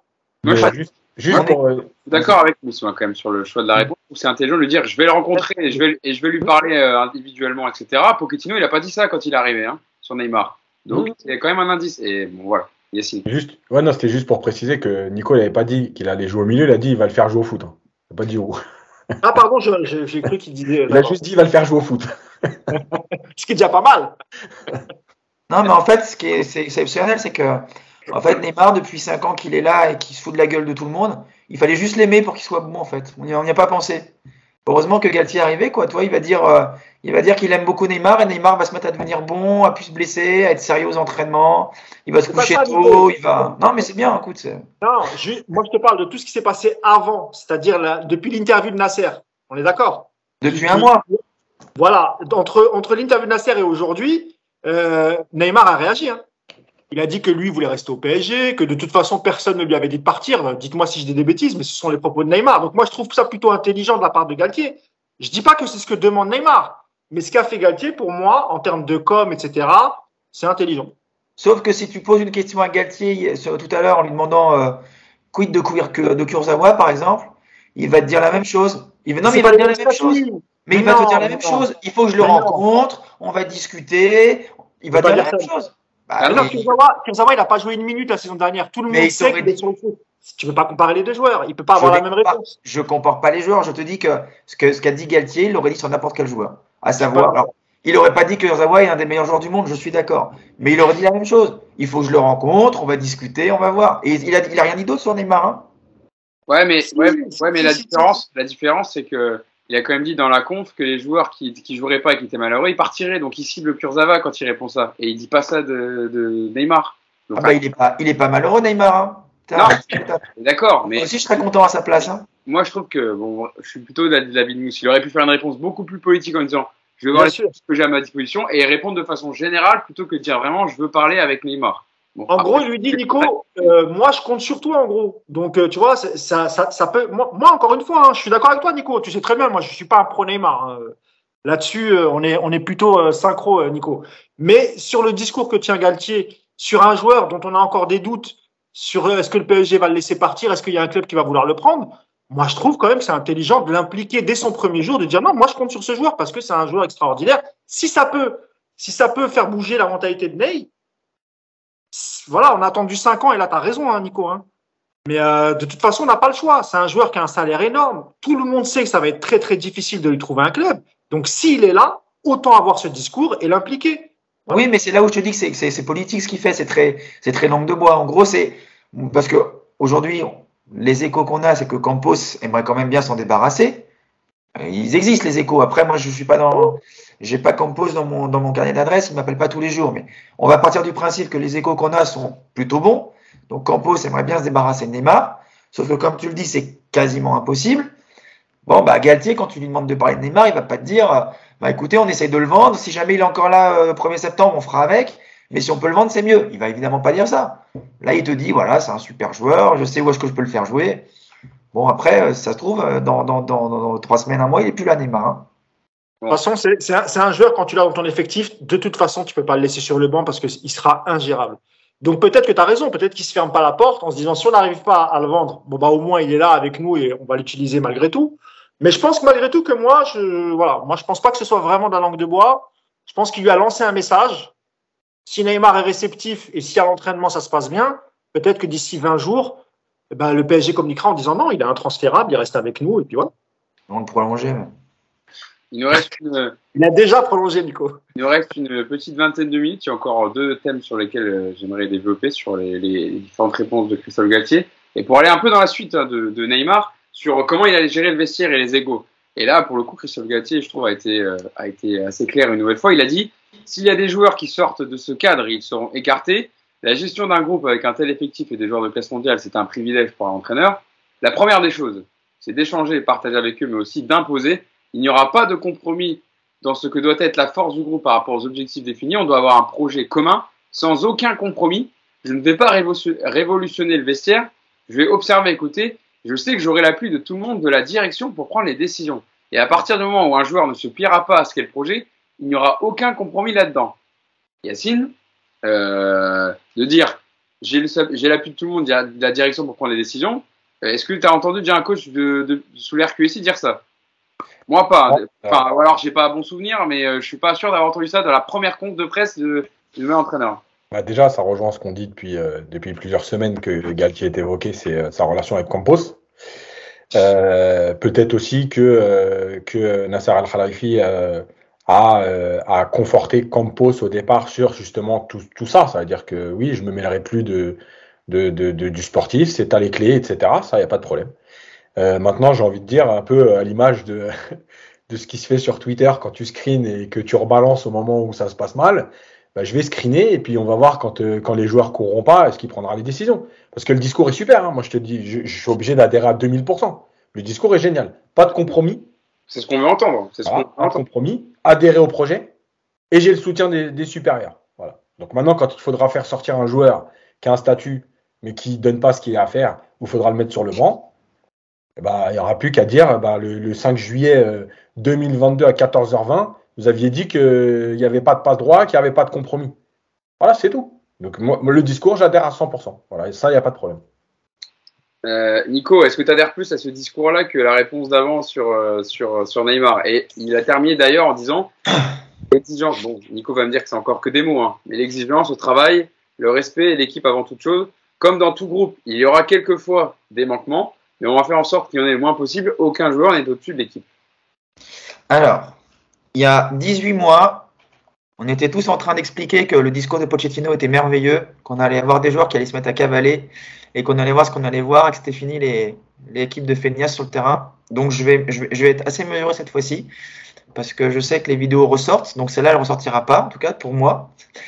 Sur ce que vient de dire Galtier, c'est très intéressant. Je vous l'ai dit en début de podcast. C'est un discours que j'aime entendre. Maintenant, honnêtement, j'attends de voir ça dans les faits. Parce que, toi, tout à l'heure, Mousse disait, on peut pas mettre Neymar sur le banc parce qu'il devient ingérable. J'ai envie de te dire, ah bon, pourquoi?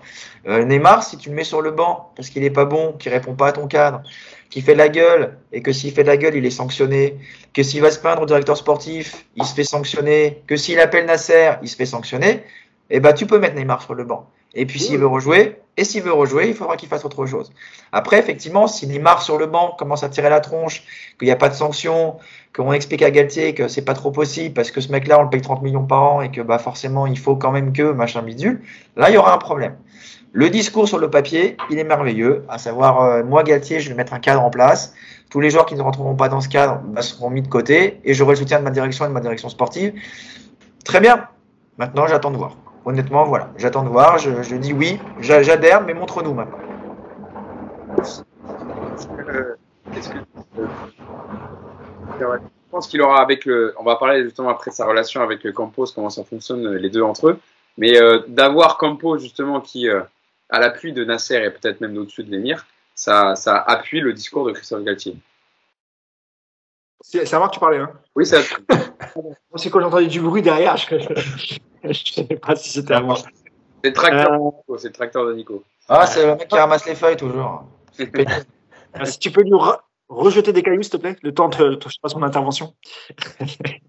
euh, non, mais évidemment que quand, quand, quand tu entends ce discours, tu ne peux, tu ne peux qu'adhérer. Euh, voilà. Euh, Yacine et Nico ont, ont raison, mais euh, après, il y, a les, il y a les paroles et puis il y a les actes. Sauf que il y a peut-être un peu plus d'espoir cette saison parce que, comme l'ont rappelé Yacine et Nico, là, c'est un duo.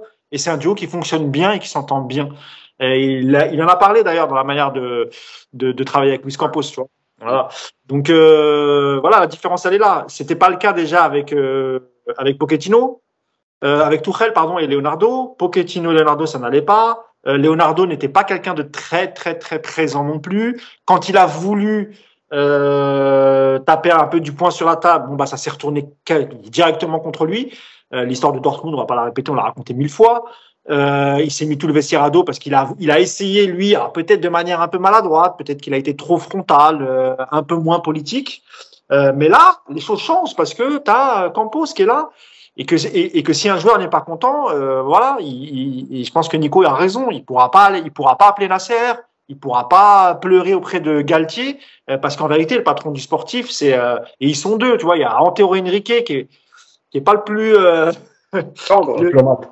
Voilà, c'est le, le, mec le plus diplomate du monde et, et Campos qui, qui, peut, qui peut taper des vrais vrais coups de colère. donc voilà, donc je pense que Galtier, il peut travailler sereinement.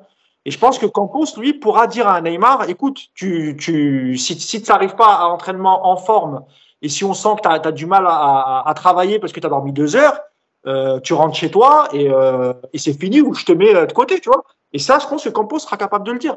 Il n'y aura pas de problème là-dessus. Le PSG a perdu beaucoup de temps euh, et ça fait dix ans qu'ils sont là. Ils ont, un, ils ont un objectif en Europe qu'ils n'ont toujours pas atteint. Et, euh, voilà, il y a le nouveau centre qui arrive. Il y a, y a, beaucoup d'objectifs à atteindre. Et, euh, et, je pense que le choix d'avoir de, un, un, duo euh, qui fonctionne bien comme Galtier et Campos, c'est aussi pour ça. C'est aussi pour remettre tout le monde dans le bon sens, atteindre quelques objectifs. Euh, parce qu'encore une fois, là, ça fait plus de dix ans qu'ils sont là. Même s'ils ont fait finale et demi-finale, voilà, c'est pas suffisant. Euh, il y, a, encore beaucoup de choses. Et le jeu, euh, il l'a dit Galtier tout à l'heure, c'est important de, savoir comment tu vas jouer et d'avoir un, vrai style et de donner du plaisir aux supporters. Donc voilà, moi j'y crois pour toutes ces raisons, même si effectivement c'était planté avec Pochettino et j'espère Yacine que tu as supprimé la vidéo. Euh... non, non, on, on, assume tout, nous. Ah, oui, bien sûr, je, je, je, je, plaisante, mais oui, franchement, j'ai envie d'y croire en tout cas. Eh, Nico, tu plus euh, au-delà du duo, au-delà du duo euh, Galtier-Campos pour cette euh, reprise en main, on va dire. Je, pense que ça peut surtout venir du vestiaire, moi. Et euh, des mecs comme Sergio Ramos, tu vois, typiquement ce genre de cadre-là. Un Ramos qui, qui, peut enfin enchaîner les matchs, qui prend une vraie place dans cette équipe. Je pense que ça peut aussi venir des joueurs, même encore plus que du duo Galtier-Campos. En tout cas, moi, c'est ce que j'espère. C'est qu'il y a un vestiaire qui, voilà, un vestiaire qui déjà se, vide un peu parce qu'il y a trop de monde dans ce vestiaire, ça c'est une évidence. Et qu'on ait deux, trois mecs, comme à l'époque avec euh, Ibra, Thiago Silva, Thiago Mota, voilà, retrouver ces, des mecs comme ça qui, qui t'imposent un cadre aussi également. Il n'y a pas que l'entraîneur ou le directeur sportif qui doivent t'imposer un cadre. Yacine pourra peut-être plus en parler que moi parce qu'il il a, il a baigné là-dedans, mais je pense qu'il y avoir aussi des joueurs qui te, qui te, qui te recadrent un petit peu quelques joueurs, ça peut aussi être, surtout dans ce vestiaire du PSG, une bonne chose. Et moi, je rêve de voir Sergio Ramos gueuler sur Messi ou Neymar. Alors, on va dire que je m'acharne sur eux, c'est pas, pas le cas, mais euh, voilà, un, Messi qui perd un ballon, qui, qui fait pas un effort et derrière tu concèdes une grosse occasion. Moi, j'espère qu'on verra un Sergio Ramos qui gueule dessus. Ce que, par exemple, un Marquinhos ne fait jamais. C'est possible, Nico, parce que tu vois, quand ils font venir José Fonte euh, à Lille, euh, bon, ça doit être évidemment une idée de, de, de Campos, mais je pense aussi, c'était aussi le rôle qu'il avait sur le sur le terrain et, aussi dans le vestiaire. Et là, c'est vrai qu'il arrive au PSG. T'as un gars de 35 ans qui a encore un autre CV que José Font, beaucoup plus important, qui a joué des années dans un dans un très grand club. Donc euh, ouais, si si Ramos se pète pas en début de saison euh, et s'il fait la bonne préparation sans se péter, moi, je pense que il y a peut-être même, je sais pas, hein, je, là, il y a peut-être même un risque de lui filer le capitana. Hein, c'est-à-dire que, encore une fois, Galtier et Campos, ils doivent rien à Marquinhos. Marquinhos, c'est un bon défenseur central, on l'aime tous, mais on a tous souligné aussi que, voilà, le capitana, c'est peut-être un peu, un peu, un peu trop pour lui, parce qu'il a pas assez de caractère. Et tu as raison, Nico, je pense qu'un mec comme Ramos, il peut regarder tout le monde dans les yeux. Mbappé, Messi, Neymar. Il a, il a, il a, il a plus de Ligue des Champions que n'importe qui dans, ce club. Donc, euh, ouais, je suis, tout à fait d'accord avec Nico.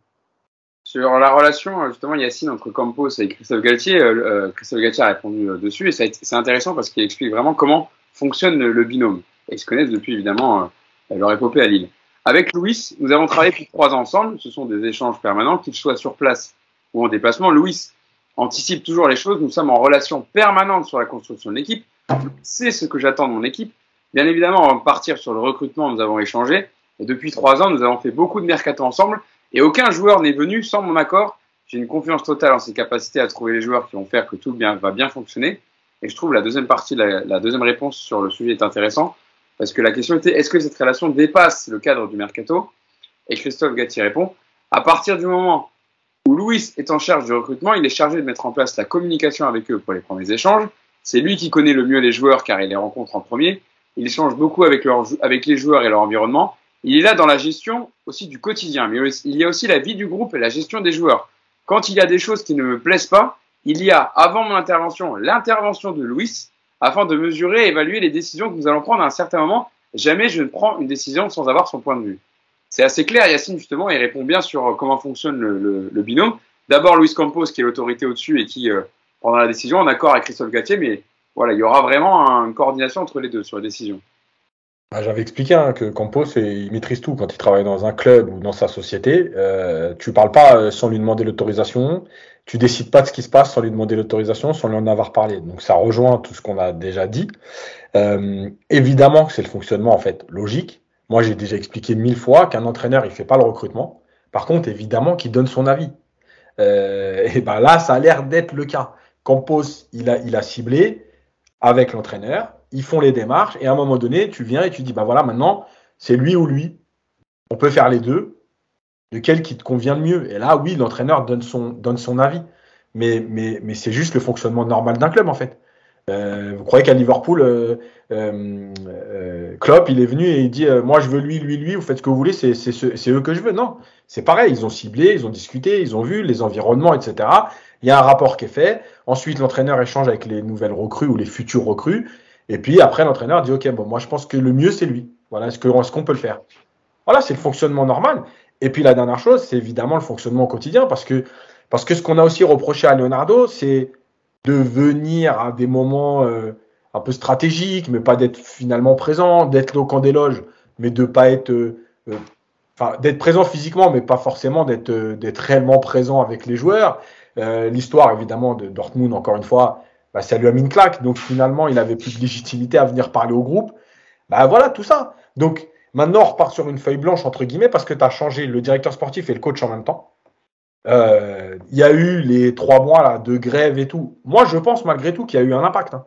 Euh, je dis pas qu'il y a une prise de conscience réelle en disant les Qataris se sont dit on va tout changer parce qu'on nous a demandé de changer. Mais à un moment donné, voilà, il y a des déclics dans la vie. Et peut-être que se dire ah ouais, c'est voilà le moment, plus Mbappé, plus voilà, et puis je termine sur ce que disait Nico. Euh, là, on parle de la relation Galtier-Campos, mais Galtier-Campos est trois ou quatre cadres. Parce que dans tous les clubs, ça fonctionne comme ça. Et parce que, comme le disait très justement Nico, euh, évidemment qu'un vestiaire, il peut. En fait, un entraîneur, il ne peut pas travailler sans son vestiaire. Euh, c'est toujours pareil, c'est-à-dire que si l'entraîneur. Demain, moi, je suis entraîneur du, du PSG. je viens, je fais le malin, je mets deux, trois coups de pression. Si les joueurs ont envie de dire, eh, t'es quoi, lui? On va s'occuper de lui, il va sauter dans les deux mois parce qu'il commence déjà à nous saouler. Tu peux faire ce que tu as envie, hein. tu peux mettre tous les coups de pression que tu as envie, mettre le cadre que tu as envie, ça passera pas.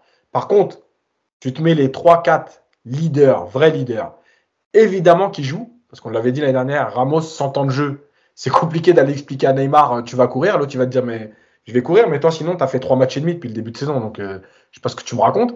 Voilà, donc un Ramos qui joue, des mecs comme ça qui sont capables de prendre le leadership dans le vestiaire et dire oh, hop, hop, hop, hop. Ouais, le coach, il a raison, stop là. Stop, on arrête les conneries. Et d'ailleurs, pour ceux qui connaissent un peu le fonctionnement des vestiaires, au Real, pendant des années, ça s'est passé comme ça. Tu avais 3-4 mecs, euh, leaders, euh, qui, qui tenaient le vestiaire du Real. Voilà, parce que le coach. C'était le cas à Paris, euh, Yacine, avec Mota, Ibrahimovic. Tu as raison. Oui, C'était déjà le cas. C'était des sages, enfin des sages. Je ne sais pas si c'était sage, mais. Mais oui, c'était les, relais principaux du, du, du coach. Tu Laurent Blanc a eu cette chance d'avoir des mecs qui étaient cadres, mais cadres sur le terrain, cadres dans le vestiaire, avec une légitimité et avec ce caractère-là et professionnel. Voilà. Bah Sous Laurent Blanc, Yacine, ils étaient, ils étaient, euh, ils étaient euh, joueurs, coach. Euh, voilà. C'est une anecdote sous Laurent Blanc, mais vrai, véridique. Hein. un matin l'entraînement qui démarre, et c'est Jean-Luc Gasset qui, qui fait la séance, comme d'habitude et il commence à dire euh, on va faire euh, je sais pas tel exercice euh. il, avait le ballon dans les mains hein. sifflet ballon dans les mains. Et il commence à son speech. Aujourd'hui on va faire tel exercice. Ibrahimovic il se rapproche il prend le ballon il dit non aujourd'hui on fait des matchs. Ils ont joué les mecs ils ont joué au ballon. Et Gasset n'a rien dit. Pourquoi? C'est pas c'est pas une question de truc mais mais, c'est vrai qu'à cette époque là ils étaient en autogestion, mais c'était de la bonne autogestion. C'est-à-dire que les mecs, euh, c'est vrai qu'en entraînement, ils se faisaient plaisir et tout, mais sur le terrain, c'était sérieux. C'est-à-dire que Blanc leur a donné cette liberté et Gasset aussi, c'est vrai. Et c'était pas tout le temps comme ça. Hein. Euh, il, il, respectait beaucoup Gasset, mais c'est vrai qu'il y avait une sorte d'autogestion. Et les mecs sur le terrain rendaient à Gasset et Blanc parce qu'ils avaient une certaine aussi liberté, que ce soit aux entraînements et même pendant les matchs. Mais les matchs, le contenu était très sérieux. D'ailleurs, juste pour finir sur ça, euh, Ibra, encore une fois, c'est pas anodin que le Milan AC redevienne champion quand il est là, même s'il joue moins, parce que son exigence euh, quotidienne, etc., il l'a avec lui et il l'a avec les autres. Et il a ramené ce cadre-là à Milan. Et on a quand même vu, encore une fois, Pioli, super entraîneur, il a fait du très bon travail. Mais le petit plus, c'est quand même Ibra dans le vestiaire, euh, ce qu'il a apporté dans cette exigence-là au quotidien. Et c'est là, c'est la limite aussi, toi, du système actuel du PSG, c'est que, honnêtement, aujourd'hui, moi, je vois, je t'ai cité, je t'ai cité euh, Sergio Ramos, qui pour moi, bah voilà, rentre un petit peu dans cette catégorie de joueurs. Mbappé va le devenir aussi par rapport au nouveau statut que le club lui donne. Mais après, il n'y en a pas tant que ça, quoi. Et voilà, qui d'autre? Parce que même un Marco Verratti, qui est un, cadre installé depuis longtemps, je trouve qu'il a, il n'a pas ce caractère aujourd'hui qui permet de, de, de, fonctionner comme le faisait par exemple un Sagomota. Donc bon, bah toi aujourd'hui, voilà, on va dire que tu as peut-être deux relais aujourd'hui. Messi très effacé, Neymar aucune légitimité. Marquinhos, bah moi je pareil, je trouve que c'est très effacé. Kimpembe, Donc, il, euh, Kimpembe, il est vice-capitaine et il parle beaucoup aussi quand même. Enfin, il... Ouais, t'as ah, Kimpembe. Ouais. Mais tu vois, t'as t'as pas les joueurs, même sans parler de niveau de football, t'as pas aujourd'hui ces, ces, ces, grands caractères, ces grandes gueules, ces, ces mecs un peu emblématiques que tu avais à l'époque, quoi. Oui. Parce que les deux, les deux symboles entre guillemets que tu disais là, euh, Marquinhos et Verratti, c'est deux gentils en fait. Tu sais, c'est plus, c'est des potes quoi. Ils sont là, ils sont contents, ils jouent au foot. Tu parlais de Sergio Ramos, Nico. Je finis par une, une dernière anecdote. Ça s'est très très mal fini euh, avec Leonardo euh, en, au mois de mai, peu de temps avant euh, la fin du, du championnat entre Ramos et, et Leonardo qui lui a Ramos qui a balancé à la gueule de, de Leonardo le, le, plus gros problème de ce club c'est toi lui a dit et, et, et, et, et euh, dans le vestiaire euh, en fin de saison il y avait très très peu de gens euh, qui, qui, avaient encore des contacts avec Leonardo il y avait peut-être Abdou Diallo parce qu'ils s'entendaient bien parce que c'est lui qui l'a fait venir euh, mais voilà quoi tu vois donc euh, c'est pour te dire que vraiment Leonardo à la fin il y, avait vraiment peu de chances qu'il reste c'était moi j'en ai jamais parlé parce que j'attendais que la saison se passe pour raconter un peu les, trucs mais ça a été, ouais, ça a été très très problématique entre les joueurs et Leonardo en fin de saison. Euh, une dernière, une dernière euh, déclaration, celle-là, celle elle vient de Nasser Al Khelafi pour euh, conclure ce podcast parce qu'on est déjà, on va arriver bientôt à la fin, donc ce serait une réaction courte, hein, chacun, mais c'est important quand même sur euh, une question sur les ambitions du Paris Saint-Germain la saison prochaine et la question était posée évidemment au, président Al Khelafi. Maintenant que le nouveau staff est en place, quels objectifs placez-vous pour cette saison, notamment en Ligue des Champions? Et Nasser Al Khelafi a répondu Notre objectif est de jouer mieux et de travailler plus, être collectif, uni. Nous voulons former qu'un, nous voulons former qu'un sur et en dehors du terrain. Nous voulons jouer bien et faire de bons résultats. Nous n'avons pas encore fait notre premier entraînement, alors, alors nous n'avons pas parlé de Ligue des Champions. Notre objectif est de travailler tous les jours pour progresser et jouer ensemble en équipe. Et voilà, surtout le message, c'est qu'on joue mieux, qu'on travaille plus, de l'unité dans le club, dans le management du club, euh, que tout le monde se donne à 100%. Il a précisé aussi euh, que tout le monde se donne à 100% sur les entraînements, gagner mais avec un bon style de jeu. Euh, je ne sais pas qui veut parler, Yacine. Moi, j'ai une réaction, c'est Amen, et je m'arrête là. Voilà. Alors, moi, j'en ai une très courte aussi, c'est et l'important, c'est les trois points. Voilà. D'accord. Mais... sur le fait, non, mais sur le fait qu'ils disent qu'on va, devoir travailler à 100% d'entraînement, qu'on joue mieux, qu'il y ait de l'unité dans le club, bon. Bah déjà, bah, en fait, déjà... il reprend, il, il, je te laisserai la fin, Yacine, il reprend tous les, les reproches qu'il qu a lus euh, cette, les, les, deux, trois dernières saisons, c'est-à-dire que les, les, les joueurs sont pas collectifs, qu'il n'y a pas d'âme dans cette équipe, que ça travaille pas assez et que le, le, le fond de jeu est, in, est, inexistant. Donc là, il comprend ça euh, au bout de, euh, de 18 mois de Pochettino et, et, la dernière saison de, de Tourelle, puisque la première était plutôt pas mal. Voilà. C'est bien s'il comprend au bout de 2-3 ans, c'est pas mal, c'est bien. Yacine. Oui, bah, c'est pareil que Mousse, c'est-à-dire que bah, donc on jouait pas bien l'année dernière. Ah oui. voilà, donc il l'a il a, il a, il a, il a admis, un peu tardivement, mais il l'a admis. Euh, D'ailleurs, c'est peut-être, en fait, quand il remercie Pochettino, il remercie pas peut-être Pochettino pour les 18 mois, il le remercie d'être enfin parti, d'avoir enfin lâché son poste. Euh, bon, il les a saignés, mais c'est pas ça, c'est autre chose. Euh, non, mais voilà, après, après moi, il y a une chose, et malgré tout, ça fait quand même deux ans, je crois, que là-dessus, ça évolue. Euh, il parle plus de Ligue des Champions. Euh, et, malgré tout, alors, ça va mettre du temps parce que finalement, les gens sont restés bloqués sur tout ce qui se disait avant, l'objectif Ligue des Champions, il n'y a que la Ligue des Champions qui compte. Mais moi, je trouve que c'est bien dans la communication parce que euh, attaquer les, saisons avec les nouveaux coachs ou euh, avec le coach qui continue, tout le temps en disant l'objectif c'est la Ligue des Champions, l'objectif c'est la Ligue des Champions. En fait, à un moment donné, on, tout le monde ne pense qu'à ça. Voilà. Il a dit, on n'a même pas commencé, on va voir les objectifs au fur et à mesure. Bon, voilà, il aurait pu rajouter euh, l'objectif c'est de gagner tous les matchs. Voilà, on aurait été dans tous les poncifs du football et ça aurait été parfait. Maintenant, euh, maintenant voilà, c'est, bien, moi je trouve, de pas parler de la Ligue des Champions trop vite parce que parce qu'on voit bien que c'est, devenu un problème quand même. Nico, je te laisserai le mot de la fin. C'est vrai que c'est, bien dans la com d'enlever ça et de cette pression déjà pour le, pour le coach, euh, bah, pour le nouveau coach Christophe Galtier, de dire voilà, déjà qu'on soit unis, etc., qu'on joue ensemble, qu'on joue bien, euh, et que, on, que chacun se donne l'entraînement, et ensuite on verra pour les objectifs euh, supérieurs. Ouais, ouais. Écoute, je, la, la, la, réponse est aussi con que la question. Quoi. Non, mais je te le dis, voilà, la, la, réponse est aussi con que la question. Quels sont vos objectifs? Bah, gagner, quoi. Voilà, ceux qui disent de mieux. Bien jouer, gagner, bien jouer être une belle équipe, avoir des joueurs qui travaillent, qui courent et qui gagnent des matchs. Voilà. Ouais, mais avant, il aurait dit, avant, il aurait dit, aller loin en Ligue des Champions, voilà. euh, etc. Tu sais très bien. Et je veux dire, on l'a vécu pendant 8 ans. Il l'a dit chaque année pendant 8 oui, ans. Oui, mais il a, il a pas besoin de le dire pour que ce soit. Enfin, ouais. c'est une évidence. C'est une évidence que le, la saison du PSG sera encore une fois une saison décevante si tu n'as pas une demi-finale de Ligue des Champions. Donc, bon, écoute, ouais, c'est. Déjà, tu, sais quoi, moi, j'essaie déjà de profiter des deux mois là, parce que nous, le, mercato, on le gagne toutes les années. Donc déjà, j'espère qu'on va encore gagner le mercato. Au moins là, on kiffe, on se plante rarement, on gagne plein de trucs, c'est cool.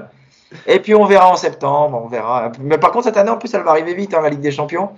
Format réduit cette année, donc euh, on va. Nico, une question, Nico, avant qu'on arrête, tu es quand même heureux parce que tu sais que l'équipe a confirmé, bon, ce qu'on savait déjà plus ou moins, que Leonardo, euh, son mercato, c'était Pogba, Dembélé. Et c'était qui le troisième? Il y avait un troisième dans. dans, dans, bah, dans non, il a annoncé Thiago Motta entraîneur aussi. Ouais. Ah oui, c'était Thiago Motta, mais ça on l'avait annoncé nous-mêmes. Euh, ça, j'avais l'information, on en avait parlé depuis le mois de mars. Et c'est vrai que c'était l'idée de Pochettino. Mais dans le recrutement, Nico est plutôt soulagé. Bah oui, Pogba Dembélé, c'était voilà, on repartait pour une saison à la con, on savait. On, combien de fois on en a parlé quoi? Donc déjà, on a, on a échappé à Pogba, c'est quasi sûr. Dembélé, j'ai encore une petite, une petite frayeur. Enfin, je suis pas. J'attends qu'il prolonge à Barcelone bah, pour être vraiment, euh, vraiment détendu. Là, moi, je l'ai dit, hein, Dembélé, j'aurais été quand même curieux de le voir associé à Mbappé. Franchement, c'est un truc plutôt sexy. Moi, j'aurais, moi, j'aurais bien voulu, j'aurais bien voulu, j'aimerais bien qu'il vienne, moi, Dembélé. Donc, euh, je suis pas d'accord avec, euh, avec toi, Nico, mais parce que c'est typique. Bah, après, tu vas me dire que tu prends, tu prends Verratti, Neymar, Dembélé. Il faut un tiers des matchs chacun. T'as un joueur. T'as un joueur. Bon, le souci, c'est que ça te coûte à peu près 80 millions d'euros de salaire par an, les trois. C'est un peu bon. Mais c'est pas grave, t'as de l'argent, tu vas me dire. C'est pas gênant. Est pas Verratti, Verratti, il a beaucoup joué la dernière. Merci. Ouais, Verratti, ouais, il a explosé ses stats d'ailleurs. Faut... Attention au RTT, du coup, est-ce qu'il a cumulé là Il va en poser un paquet cette année, je pense. Mais non, non, mais le PSG a besoin de joueurs fiables et donc c'est bon. Les... Moi, j'en peux plus de voir des mecs qui sont abonnés à l'infirmerie. Les gars, arrêtez, arrêtez, arrêtez. Dembélé, Dembélé, très bon joueur, très bon joueur. Dembélé, très bon joueur. J'ai fait un tweet, je crois, la semaine dernière, j'ai plus, je trouve. Il a raté 105 matchs en 5 ans, un truc comme ça. Voilà, tu, tu, tu veux plus Dembélé, tu peux pas vouloir Dembélé, Hugo, tu peux pas. T'as ta FIFA chez toi, prends-le dans ton équipe, fais-toi plaisir avec les deux, mais pas au PSG, c'est plus possible des mecs comme ça. Bah, sauf que pour l'instant, le recrutement, il y, y, aura, il y aura un, poste à combler, c'est le poste d'ailier, c'est pas Dembélé. Il n'y a pas non plus 50 000 joueurs sur le mercato. Ah, mais t'as pas besoin d'ailier si tu joues en 3-5-2 finalement, Hugo. T'as pas besoin d'ailier quand tu joues en 3-5-2 en fait. Il faudrait un joueur qui joue au piston parce que Hakimi et euh, Hakimi pourra pas faire tout le temps ça. Di Maria est parti, Sarabia va probablement partir, donc il faudra un mec qui, qui puisse jouer quand même piston droit. Hakimi il l'a fait à Dortmund, hein. Euh, voilà, non mais non mais en plus d'Hakimi, Hakimi va pas pouvoir faire 60 matchs dans la saison. Donc euh, Dagba, ah, il est... oui, tu veux dire une doublure, tu veux dire? Maria, il est prêt, Di Maria est plus là, donc il faudra quand même des joueurs de côté quoi. Je, je... Il y aura, il y, il y aura sûr et certain une doublure à, à Hakimi, ça c'est acté, parce qu'il y a eu le départ de Dagba, et on sait que Kerrer, d'abord d'une, c'est pas, il ne pourrait pas jouer ce, ce rôle-là, et de deux, il est voué à partir. Donc de toute façon, euh, donc je pense qu'il y aura soit un, un, un profil peut-être plus offensif qui jouera sur un côté, ça j'en suis moins sûr, euh, et il faudra aussi une bonne, très très bonne doublure à, à Hakimi. Il y a Danilo, on l'a pas utilisé encore à ce poste-là. Non, pas, tu sais, quand tu vas faire cette tête, tu sais que tu vas sortir une connerie. je le voyais à sa tête. Il était sûr. Je savais quand il, quand il fronçait ses sourcils, je sais que c'était. il a la même tête quand il fait des tweets chez lui, je suis sûr. Petit troll. C'est bien de, de, troller sur Twitter, Nico. C'est ce que tu adores faire. Euh, bon, bah, je pense qu'on a été quand même complet sur cette première conférence de presse de Christophe Gatier au Paris Saint-Germain. Bien que Nico ait trouvé les réponses un peu soporifiques et un peu politiquement correctes, mais bon, faut bien qu'on débriefe tout, tout ça, Nico. Un peu, enfin un peu de, de- Non, mais un peu il y de avait- matière. il y avait des réponses intéressantes. Je te dis juste la, la, la, la question euh, quels sont vos objectifs de la saison? J'ai trouvé que ces questions étaient complètement débiles, mais bon. Il y en a plusieurs que t'as dit que c'était, ça, c'était du poétique et qui disaient rien. Ah bah, après, oui, j'ai trouvé des réponses. euh, comme, mais après, Mousse l'a bien dit, il a été très intelligent dans certaines réponses. Sur Neymar, il a été très intelligent. Mais moi, je trouve qu'il a noyé le poisson plus qu'autre chose et on en reparlera de Neymar d'ici la fin du Eh, mercato. Une dernière question, moi, c'est juste pour Nico avant de partir, parce que vous allez chercher mon fils. Euh, du coup, c'est quoi, toi, tes objectifs, Nico, pour les vacances? Sinon, Là, mes objectifs? Pff, voilà, je, c'est- je peux pas le dire comme ça devant autant de gens, mais vraiment une question à la con, quand même. hein. euh, ouais, c'est bah écoute, euh, bronzer, euh, me reposer, me baigner, pas prendre de coups de soleil. Et Récupérer puis, euh, et puis pas me fâcher avec Yacine, parce que Yacine, il est chaud là avec les Marseillais, donc euh, je vais pas à Marseille, Yacine, hein, j'ai annulé. Hein. Moi non plus. Ah, puis faut- par contre, il faudra qu'on fasse un podcast sur Versailles là, parce que ça. Ah, pas ça, ce qui se passe là, mais. Apparemment, Ouais. le coach de Versailles qui supporte pas que ses joueurs parlent à la presse sans son autorisation, ça commence à- Non, mais à Versailles, il faut parler des salaires. C'est dingue, les salaires qui sont proposés euh, aux mecs qui arrivent à Versailles. On parle de, de 5 chiffres hein, pour un club de national. euh, On a des sous ici, mon Pas mal, petit- hein. mon petit 15 000 Mousse. il y a des mecs qui sont payés 15 000 balles à Versailles. quoi. Ouais, mais c'est pas Nantes ici, oh C'est Versailles, hein Après, Et tu eh, sais qu'à après, Nantes, il y a des joueurs de Ligue 1 de Nantes qui touchent pas 15 balles, amigo. après, attention, hein, la région parisienne, c'est spécialiste des montées en force comme ça, des gros salaires et de l'explosion en trois mois et demi. Ouais, attention, attention là, quand même, euh, à ce que Versailles ne retrouve pas. euh, On a eu Créteil qui a, qui a fait les beaux et qui est reparti. On a eu le Red Star qui était pas loin et qui est redescendu. On a eu, attention, la région parisienne, c'est festival pour ça. Ouais, ça. On verra ça, on fera un podcast spécial Versailles, Nico, pas de souci. On aura un expert avec toi et on pourra parler de la saison de Versailles. Euh, merci, merci à vous trois d'a- d'avoir été avec moi pour débriefer donc, cette à conférence de presse de Christophe Gatier et puis évidemment d'autres podcasts à venir bientôt parce que on voulait parler de base des, des, des arrivées des départs avec notamment euh, Vitinha qui a signé officiellement, euh, Xavi Simons qui est parti, Dagba qui va suivre notamment euh, normalement du côté de Strasbourg. Mais on fera un podcast on aura le temps. Ça va peut-être bouger cette semaine, Hugo. Donc, s'il y a du mouvement, s'il y a truc, de toute façon, on comptait en- aussi en faire un en fin de semaine pour euh, revenir sur les quelques départs, les joueurs qui arrivent, Voilà. etc. Donc, en fin de semaine, je pense. ça va enfin bouger avec maintenant Galtier qui est officialisé euh, poste d'entraîneur du Paris Saint-Germain. Merci à vous trois et puis euh, on se dit rendez-vous pour le prochain podcast. N'hésitez pas, comme d'habitude, à liker et à commenter. On répondra à tous vos commentaires en dessous de la vidéo. Merci à tous et à bientôt pour un prochain podcast. Salut Ciao. Salut.